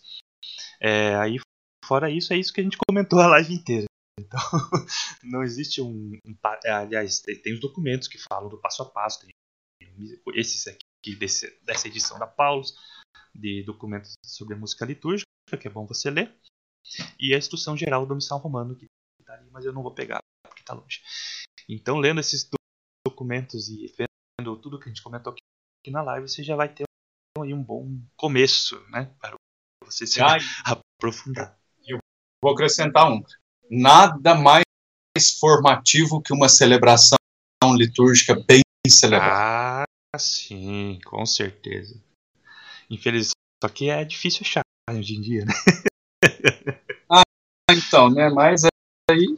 É, digita aí no, no YouTube Vatican News e assiste alguma missa aí recente lá do, do Vaticano, que o Vaticano existe, tá lá para nos dar exemplo de liturgia. E lá eles têm ótimos é, profissionais para isso. Então, siga o exemplo do, do, que eles fazem lá. Isso aí. E no mais, é, siga os nossos canais. Exato. Sininho, é, notificação, esses negócios todos. Ative o sininho, você seja membro aqui do meu canal, ajude a gente a comprar uma iluminação bonita e uma câmera melhor. uh, Lázaro Ferreira, pode cantar O Senhor é Santo, ele está aqui? Não. Isso, gente. Acho que aqui esse comentário ele fez antes, então já foi é. bem explicadinho. Felipe Costa, no momento da coleta, pode cantar um canto de entrega, doação, oblação, de modo que não mencione o pão e vinho? Sim, nesse caso, nesse caso, sim. É, não é obrigatório citar o pão e o vinho no ofertório. É meio que só faz sentido, é né? Você isso, é, isso é mito, para falar a verdade, né? Porque assim, é muito mais fácil assim, se eu precisar explicar isso rapidamente. Ah, um canto que fala de pão de vinho, explicando rapidamente, tudo bem. Mas se a gente for analisar mesmo a estrutura celebrativa do rito, a gente tem muito mais do que o pão e o vinho. Então, o pão e o vinho é só a forma material de, de, de devolver a Deus o que ele nos deu. Então, assim, é, é, é, tem muito mais que isso. Se você pega as antífonas de ofertório que a igreja prevê, prevê prescrito, prescrito, existe essa palavra? Prescreve, prescreve. Não, nenhuma delas vai falar do pão e do vinho. Então não, não, é, não existe essa regra de que tem que ter. Então o que você disse aí, tranquilamente. Boa noite, Sueli Cabelo. Aos senhores, ah, ele já, já respondeu o nosso comentário anterior. Davi Melo, aqui tem aquele cordeiro. Ó, cordeiro de Deus. Ah, esse eu citei, né? Morreu por causa de nós. Esse também é antilitúrgico. Uh, mano, toco teclado e o meu pensamento é um só. Sempre cantar a liturgia e não cantar na liturgia. Sim, exato. Muito bem. Isso é o que a gente profundo, é o que a gente costuma ouvir agora nas, nas boas formações, né? E quando o músico quer mudar o costume e o padre não? Como assim? Ah, tipo, o, o músico sabe o que é certo, mas o padre insiste no, naquilo que não é certo. Aí é outro diálogo. Diálogo, é. Melhor forma é não, não querer bater é de frente com o padre, porque o padre, por mais que ele tenha algumas ideias erradas, ele ainda está acima de você porque ele é sacerdote. Ele é o presidente da celebração. Ele é o presidente da, da, da celebração e ele é e autoridade. Então não podemos subir, é, tentar ser, por mais que a gente saiba que ele tá, pode estar tá errado em alguma coisa, a gente tem que ter a nossa humildade de que a gente é só um, opa, a gente é só leigo, músico, a gente não é sacerdote. Então, chegar. É. Tá, o, o, o William ia falar alguma coisa? Ah, não, até porque quem responde pela igreja local é ele. Então, Sim. se ele tomar uma atitude errada, quem vai responder é ele, não sou eu. Sim. Né? E outra, padres vêm, padres vão, a gente fica. Então, se você está convicto daquilo que é, que é correto e tudo mais, bater de frente só vai piorar a situação. Exato. Então, assim, você vê que não vai, não vai, não vai, olha, uma hora vai mudar de padre. Então, assim, não fica preocupado, preocupar com o padre e despreocupar da liturgia, não. A liturgia é algo como todo exige bom senso de todo mundo, inclusive dele. Hum. Então, vai com calma aí nessa parte, porque não é, né, é o que a gente falou, a formação musical deles é bem diferente da nossa, porque a gente está dedicado especificamente a isso. Eles Sim. têm que aprender muita coisa além disso, e a- a última coisa que eles aprendem é a música, e a última coisa que aprende conosco. Uhum. Então, não vai discutir com o padre, não, porque não compensa. Você está comprando briga à toa. Compensa e nem é correto, né? A gente tem que saber o Ah, nosso lugar de leigo. Mas É, nada que uma boa conversa também possa é, resolver. Chegar, padre, olha, o senhor pediu pra, pra bater palma depois da, proclamação, do- da proclamação do evangelho. Eu não concordo muito por causa disso, disso, disso. Pronto, você não tá brigando, você tá É, dando ué. o seu ponto de vista, enfim. Pronto. Ahn, boa noite, Fodiato. Boa noite, William, do Diário do Coroinha. Boa noite, Diário do Coroinha. O diário do Croinha. É o Emmanuel Vilhena de novo. Deus Trino tem um grupo que sempre canta em nome do Pai, em nome do Filho em nome do Espírito Santo, em vez de cantar em nome do Pai, do Filho e do Espírito Santo. Pois é, como o William já tinha explanado. Ahn, Felipe Costa. Ah tá, eles estão se respondendo. o pessoal foi se respondendo aqui, já facilitaram o nosso trabalho. O Marcos Turisco, aquele moço que, fala, que era presbiteriano. Onde posso estudar sobre o canto litúrgico? Então, como citei aqui os documentos da igreja, a instrução geral e o canal do William Damasceno. É... o, o Diário do Corinho. O triste é quando o padre apoia cantos não litúrgicos. É. E é a mesma coisa. Mesmo, entra no mesmo que a gente acabou de falar. Pois é. Ahn, Tiago Alcântara. Quando comecei a cantar na missa, também cometia muitos erros em relação aos cantos. Mas com as formações e com a ajuda do William, hum, hoje tenho um grande cuidado para escolher o repertório da missa. Olha só, parabéns, William. Não, mas eu nem sei eu- eu- quem que é isso. Eu nunca, eu não sei de coisa. Eu tô sabendo disso. Eu tô sabendo agora. É, a São Silvista está mandando boa noite. Boa noite. O Gutierrez está respondendo ali o moço. O Lázaro Ferreira. Verdade, Diário do Coruña. Ah, tá, estão se respondendo. Tá, tá. Ah, acho que na próxima vez você vai filtrar os comentários para mim ficar mais fácil. Ah, A senhora, minha contra-regra aqui. a minha contra-regra faz isso também. A Giannini. Às vezes precisamos mudar o ritmo de alguns cantos. Aqui em nossa comunidade, alguns são feitos muito carnavalescos. Pois é. É, é, principalmente, a- às vezes vem aquele CDzinho, por exemplo, falando da campanha da fraternidade. né? Ah. Às vezes vem o CDzinho com as, as gravações oficiais, que eles põem os ritmos meio animadinhos. Daí a gente tem que ter o bom senso de né, fazer uma adaptação, mas isso também não é problema nenhum. Pegando É. o exemplo o Júnior acabou de falar, você pega o hino da campanha. Pega o do ano que vem. Tem três vídeos na internet. Você tem a opção original, você tem o meu, você tem o do Júnior. Os três são o mesmo canto. Com três estilos modos diferentes. diferentes. Exato. Três modos diferentes. Então, quer dizer, unidade na diversidade de mo- modos diferentes, a gente consegue chegar no mesmo lugar. Então, Só lembrando Nossa. que o canto da o hino da campanha da fraternidade, ele, ele mesmo disse na partitura que não é adequado para a liturgia. Você pode cantar tanto no final ou sei lá em algum outro momento, mas não dentro da missa. Isso Ah. a própria partitura já É está lembra- explicando. o Júnior lembrou da partitura e eu lembro do que eu falei agora há pouco. A igreja nos propõe uma missão. Missão é Uhum. feita Depois, depois da missa.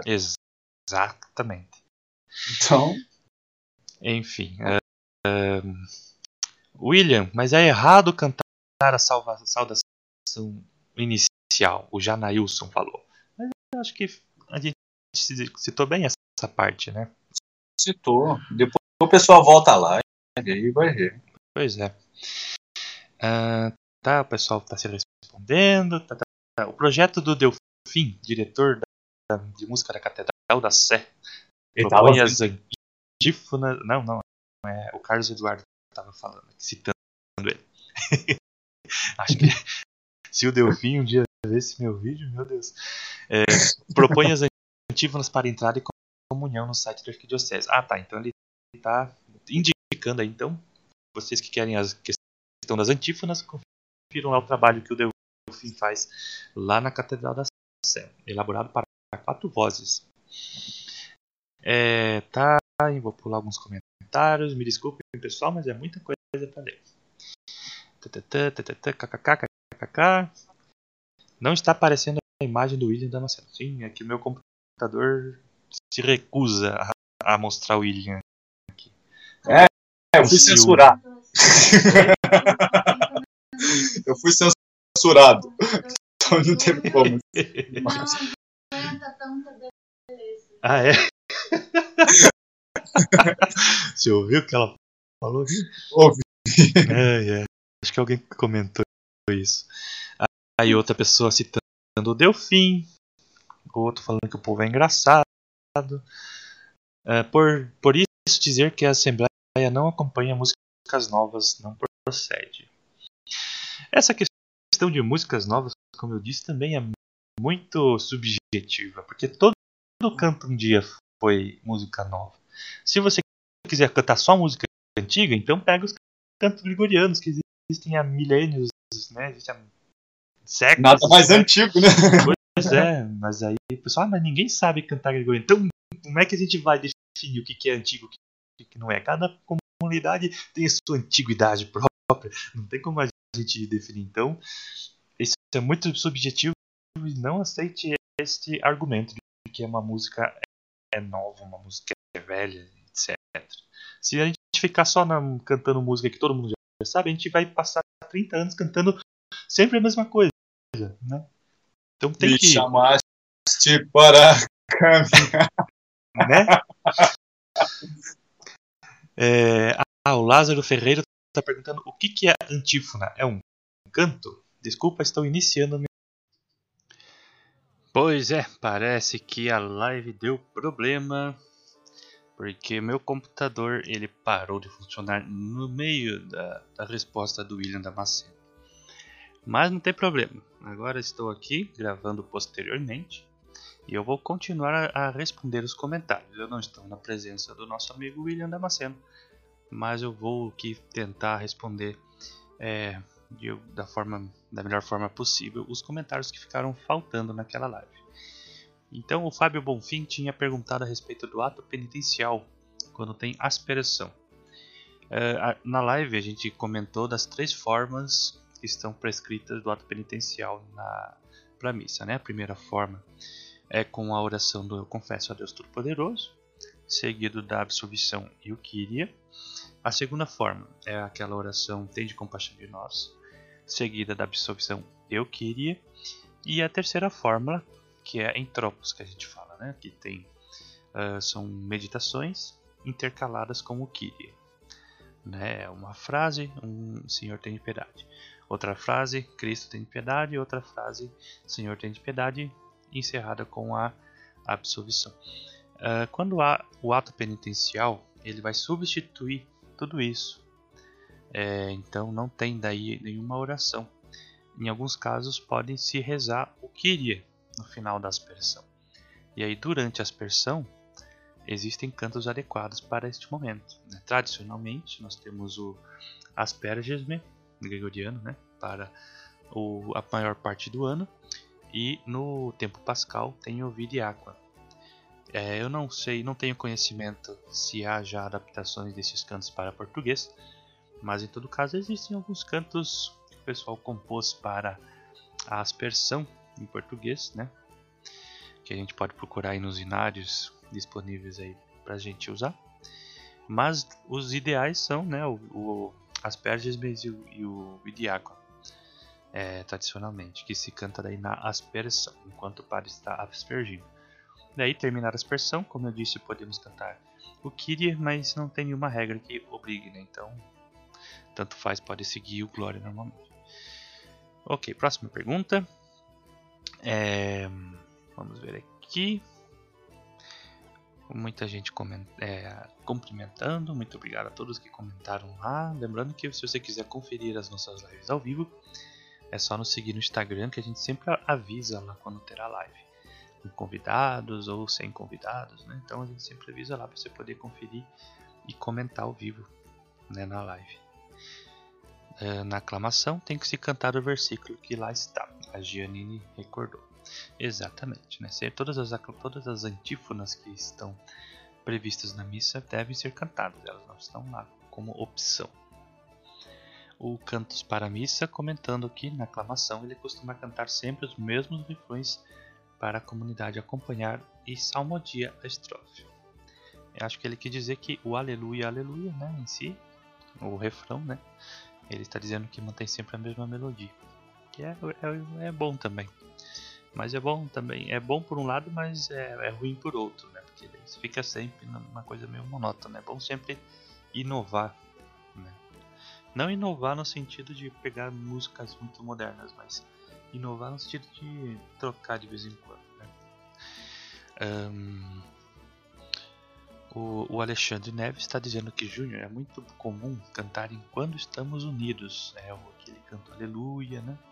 Aleluia, quando estamos unidos, que também é, é, não é adequado para a liturgia, porque este, essa estrofe, né, quando estamos unidos estás entre nós e nos falará da sua vida, não, não é uma antífona de aclamação de nenhum dia da nenhum domingo, nenhum dia da, da liturgia, porque todas essas antífonas são retiradas da Bíblia né, da, da Sagrada Escritura e é meio óbvio né, que não existe essa frase aí na, na Bíblia.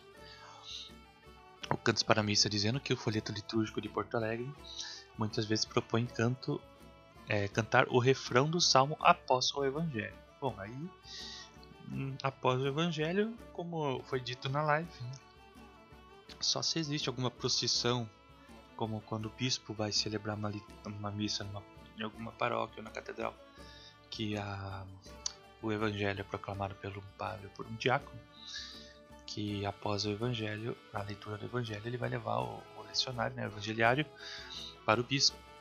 Então, nesse meio tempo dá para cantar alguma coisa, ou só instrumental, ou cantar o aleluia, ou como disse aqui eu canto para a missa, que o folheto da Arquidiocese de Porto Alegre pede que se cante o refrão do salmo.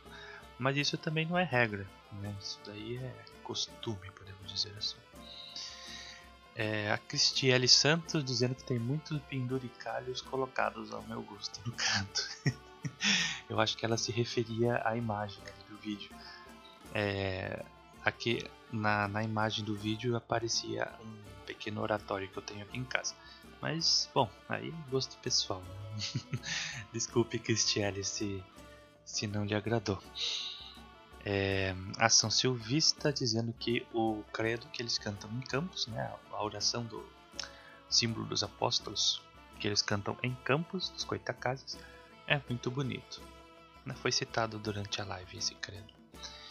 É, o André de Almeida dizendo que fazer ressoar, difundido pela irmã Custódia nos cursos de, de canto pastoral. É, bom lembrar que nem todo canto pastoral é litúrgico. Pois é, essa nomenclatura de canto pastoral é uma coisa muito subjetiva. Eu, até hoje eu não entendi o que, que eles realmente querem dizer com canto pastoral. Eu já participei de curso de canto pastoral, inclusive com a falecida irmã Miri, e eu, eu, nunca ficou muito claro para mim o que, que seria um canto pastoral, né? Porque o canto litúrgico é o canto da liturgia, agora canto pastoral é canto para quê? né? Nunca ficou muito, muito é, claro para mim. Mas ele citou ali o fazer ressoar esse cantor não conheço, mas bom, a gente que é um pouco mais aprofundado na música sacra sabe, tem, nós temos as nossas reservas com relação à irmã Custódio Cardoso, né? Eu não vou nem comentar aqui, mas ela não tem muita credibilidade. É, o André em seguida diz que nem toda música religiosa é música litúrgica. Nem muito, muito bem pontuado pelo André. É, eu acho que eu cheguei a comentar, mas eu não cheguei a, a, explicar essa frase durante a live, né? música católica, a gente pode poderemos poderíamos, né, dividir em música religiosa, música católica e música litúrgica, né? E em música litúrgica a gente quer dizer música sacra. Né? Então, música religiosa é qualquer música com temática religiosa, seja ela música para a igreja, seja ela música popular, né? É, por exemplo, temos aquela música sertaneja, né? Sou caipira, pirapora, Nossa Senhora Aparecida. É uma música muito bonita. Não lembro, acho que é do Renato Teixeira, se não me engano.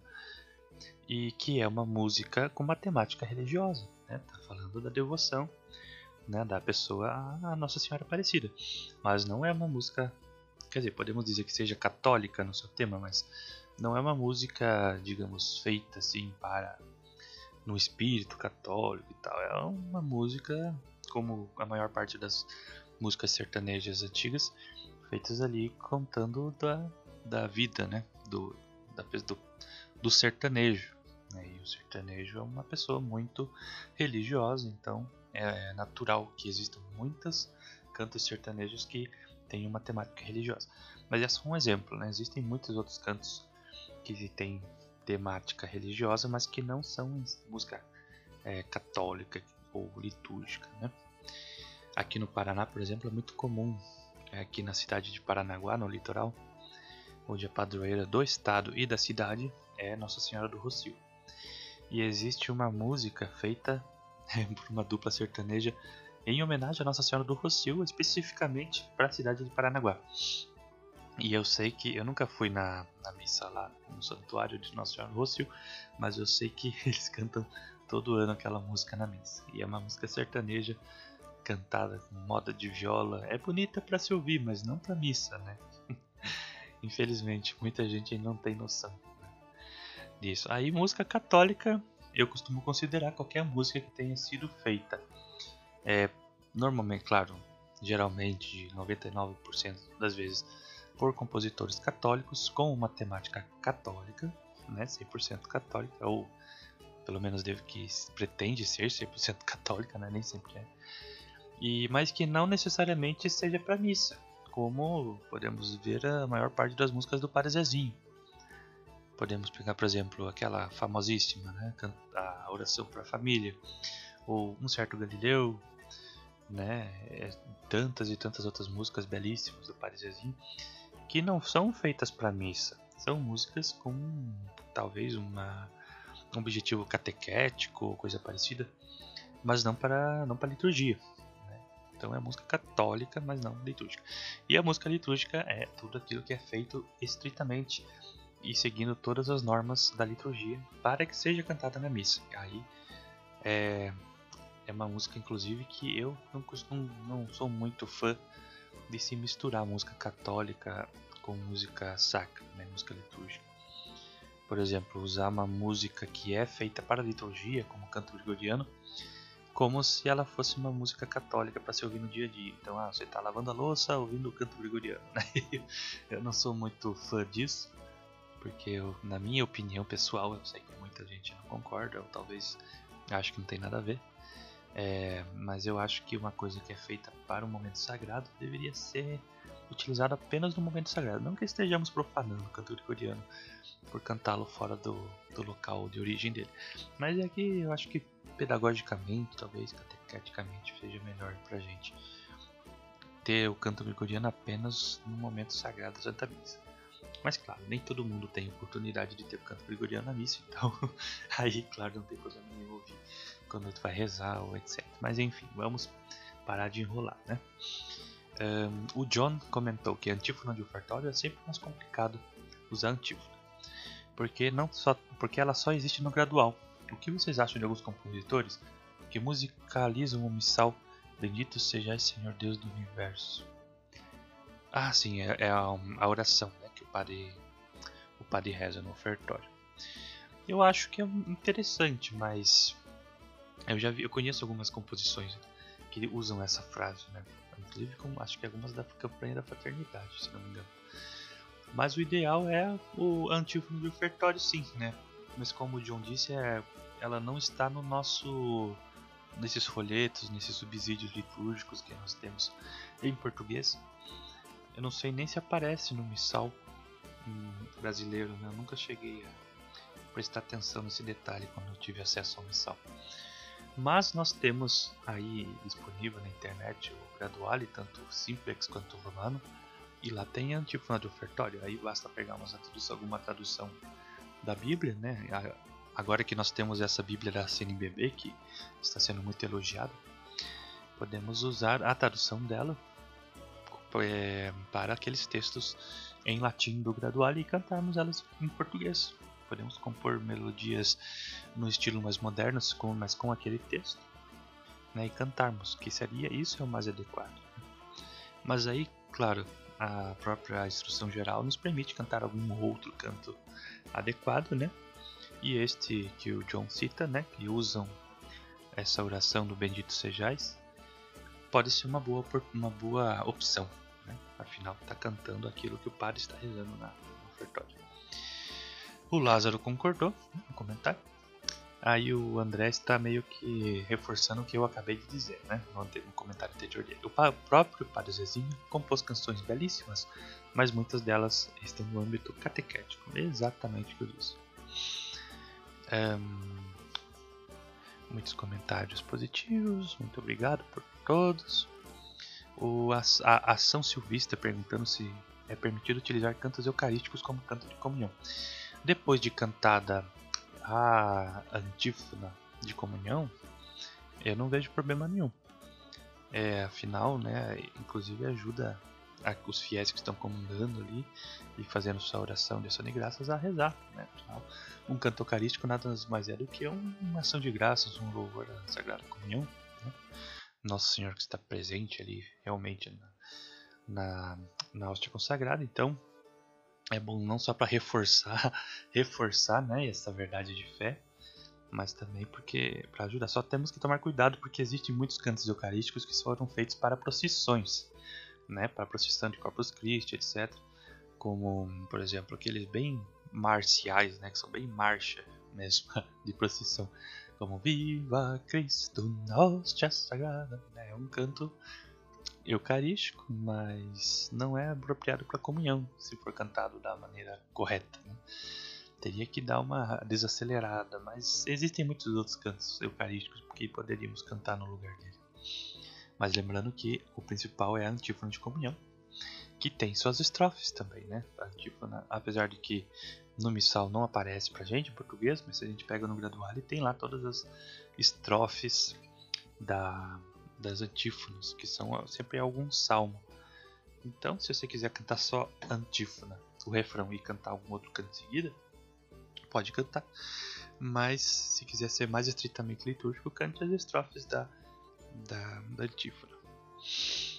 O João Lourenço perguntando se o vídeo vai ficar disponível depois. Sim, João Lourenço, o vídeo está disponível lá no nosso canal, é, Partituras Católicas, mas ele foi interrompido. Então, é, esse áudio que vocês estão ouvindo neste momento, que eu estou gravando posteriormente, ele só está disponível aqui, nas plataformas de áudio em formato de podcast. Um, nas festas de padroeiros, a Maria Souza pergunta. Então, nas festas de padroeiros, nós temos alguns cantos apropriados, né? Apropriados ou próprios né, de cada região. É, eu diria que poderíamos cantar esses hinos de, dos santos padroeiros no final né? Ou então no canto de entrada, mas sem excluir a antífona de entrada. Então, por exemplo, podemos cantar o canto do padroeiro, né? Por exemplo, na minha paróquia natal era São Pedro, né? Então, canto o canto de, de São Pedro até o padre chegar no altar, ali, né? Nos degraus do altar. E aí, enquanto o padre está lá subindo, osculando o altar e tudo mais, indo para a sede dele, a gente canta a antífona de né? É, fica assim você canta as duas, os dois, né? E não exclui nada. Fica bem adequado. E no final também. Né? No final é uma melhor ainda. Ah, depois da, da benção final, né? A Márcia Barreto dizendo, né, parabenizando nossa iniciativa, é, dizendo que ela é para ser vista e revista. Muito bem. É, por isso que eu estou inclusive salvando em podcast aqui no, no Spotify, no Deezer porque fica mais fácil para a gente ouvir depois, né? A liturgia católica é rica e belíssima, já está toda pronta. Nós que complicamos. Exatamente, Márcia. O. Deixa eu ver. O Lucas dizendo que não encontra em nenhum lugar a, palavra, a partitura da Ave Maristela de São Bernardo de Claraval. A Ave Maristela de São Bernardo de Claraval? É, isso eu vou ter que pesquisar também, Lucas. É, a Lidiane perguntando se vai ficar gravado. Sim, sim, sim, sim. Está gravado tanto no YouTube quanto aqui. É óbvio, se você está ouvindo até agora, acho que ficou meio na cara que está gravado, né, meus amigos? Uh, no final da missa, pode tocar músicas instrumentais? O João Paulo de Santos pergunta. Pode sim, é, inclusive é, sempre foi meio que tradição. É, em muitos lugares onde tem órgão de tubos e tal, que se toque uma tocata, uma música assim, enquanto o padre está saindo é, da missa. Né? Inclusive, em alguns lugares era, o povo gostava de ficar até o final para ouvir o, concerto que o músico faz. Né? Mas eu, é, na minha opinião, é, em muitos lugares se conserva o costume de fazer de, uma oração de ação de graças após a missa. Então, se você toca uma música muito forte, às vezes atrapalha. Né? Então, é bom tocar é, algum canto mariano, por exemplo, uma Salve Regina, né? Ave Maristela, não Ave Maristela, não, sei lá, alguma antífona de Nossa Senhora, né? No final. E enquanto o padre sair aí, assim que termina, aí faz um improviso, faz uma coisa, uma música instrumental. É muito comum, não é errado. O Fenon perguntando se eu conheço a TFP. Sim, eu conheço a TFP. Tenho muitos amigos que fazem parte do PCO. É, eu só não. Eu tenho minhas reservas com relação aos Arautos do Evangelho. Eu gosto muito do bom gosto deles e da música deles, mas eu não. É só também. Eu não vou me. Mas eu não quero entrar em polêmicas aqui. O Matheus Moraes agradecendo pela live, assim como o Adriano. Obrigado, obrigado. O Mário Brenner perguntando se em caso de novembreiros, por exemplo, para do padroeiro, deve ser usado mais algum canto além de envio para fazer menção a estas celebrações. Eu não sei se eu entendi. Em caso de novenas e trios, por exemplo, do padroeiro, pode ser usado mais algum canto além do envio para fazer menção a celebrações. Uh, é, eu acho que daí nesse caso você pode cantar o canto final, né? O canto final do padroeiro, esse é seu exemplo. Em caso de novena da, da festa, né? É, porque não existe antífona final na missa. Né? Como eu disse, a tradição é cantar canto de Nossa Senhora. Mas se é uma são celebrações voltadas aí, né, de, dedicadas ao padroeiro, então também pode se cantar o canto do, do padroeiro. É, a Cristiele dizendo, né, Paulo e Cris aqui de Curitiba, ah, manda live. Muito bem, obrigado Cristiele. O Walter Augusto também, o Carlos também. É, o Alexandre Neves. Tem um padre que eu, tem um padre que eu toco um padre que acho que ele quis dizer um padre de algum lugar que ele toca, né? cujas respostas à liturgia eucarística fazemos em leve repetição. Recebei ao Senhor a nossa oferta, ao Senhor a nossa oferta, que me fez lembrar a sua observação. É, eu tinha é, comentado na live, né, que essas respostas da oração eucarística só existem no Brasil, então elas não fazem parte da tradição é, católica universal, né? Só aqui que tem. O que se foi aprovado, então não dá para dizer que é errado. Né? Se tá lá, a gente reza, a gente responde e tal. E tem alguns lugares que tem o costume de cantar. É, mais o que eu disse, né, eu reforço aqui, se. Quer dizer, na verdade, como elas nem deveriam existir, então só responder acho que já basta. Né? Mas se o padre está cantando toda a oração eucarística, como deveria né, ser o certo, então a gente responde cantando também, mas sem ficar repetindo, repetindo, repetindo, para não entender. Basta responder no mesmo tom que o padre canta e pronto, né? Não precisa ficar alongando mais, né? E ficar enfeitando demais. É, o Adriano Sebastian perguntando: O que fazer com o padre que canta alto no microfone? Hum, aí eu acho que é só baixar um pouquinho o volume. Não tem muito o que fazer, né? É, o Alexandre Neves, novamente, verdade, no órgão de tubos é bem diferente quando adaptamos alguns forrozinhos da música litúrgica para tubos e vozes. Sim, tudo fica bom, tudo fica bom no órgão de tubos. Até as músicas mais estranhas ficam soleníssimas no órgão de tubos. Bom, e esses foram os comentários da live. 20 minutos respondendo, espero que vocês tenham ouvido até aqui. É, muito obrigado a todos que ouviram né, esse nosso áudio aqui da live. Espero que não tenha dado nenhum probleminha aí durante a gravação do áudio. É, tivemos que fazer algumas gambiarras aqui para conseguir salvar o áudio para postar aqui para vocês. É, lembrando que né, você pode se inscrever no nosso canal no YouTube, Partituras Católicas, seguir-nos no Instagram, Partituras Católicas, apoiar-nos no apoia-se.se barra Partituras Católicas, né, tudo Partituras Católicas, e no, acompanhar nosso, nosso blog de partituras, sãopedropartituras.blogspot.com. Qualquer Qualquer coisa, vocês podem entrar em contato conosco por e-mail também, partituras.sãopedro.gmail.com Muito obrigado a todos, aqui quem falava é o Júnior Fodiato e você ouviu mais um áudio das nossas lives com convidados no canal Partituras Católicas. Fiquem todos com Deus e até o próximo programa.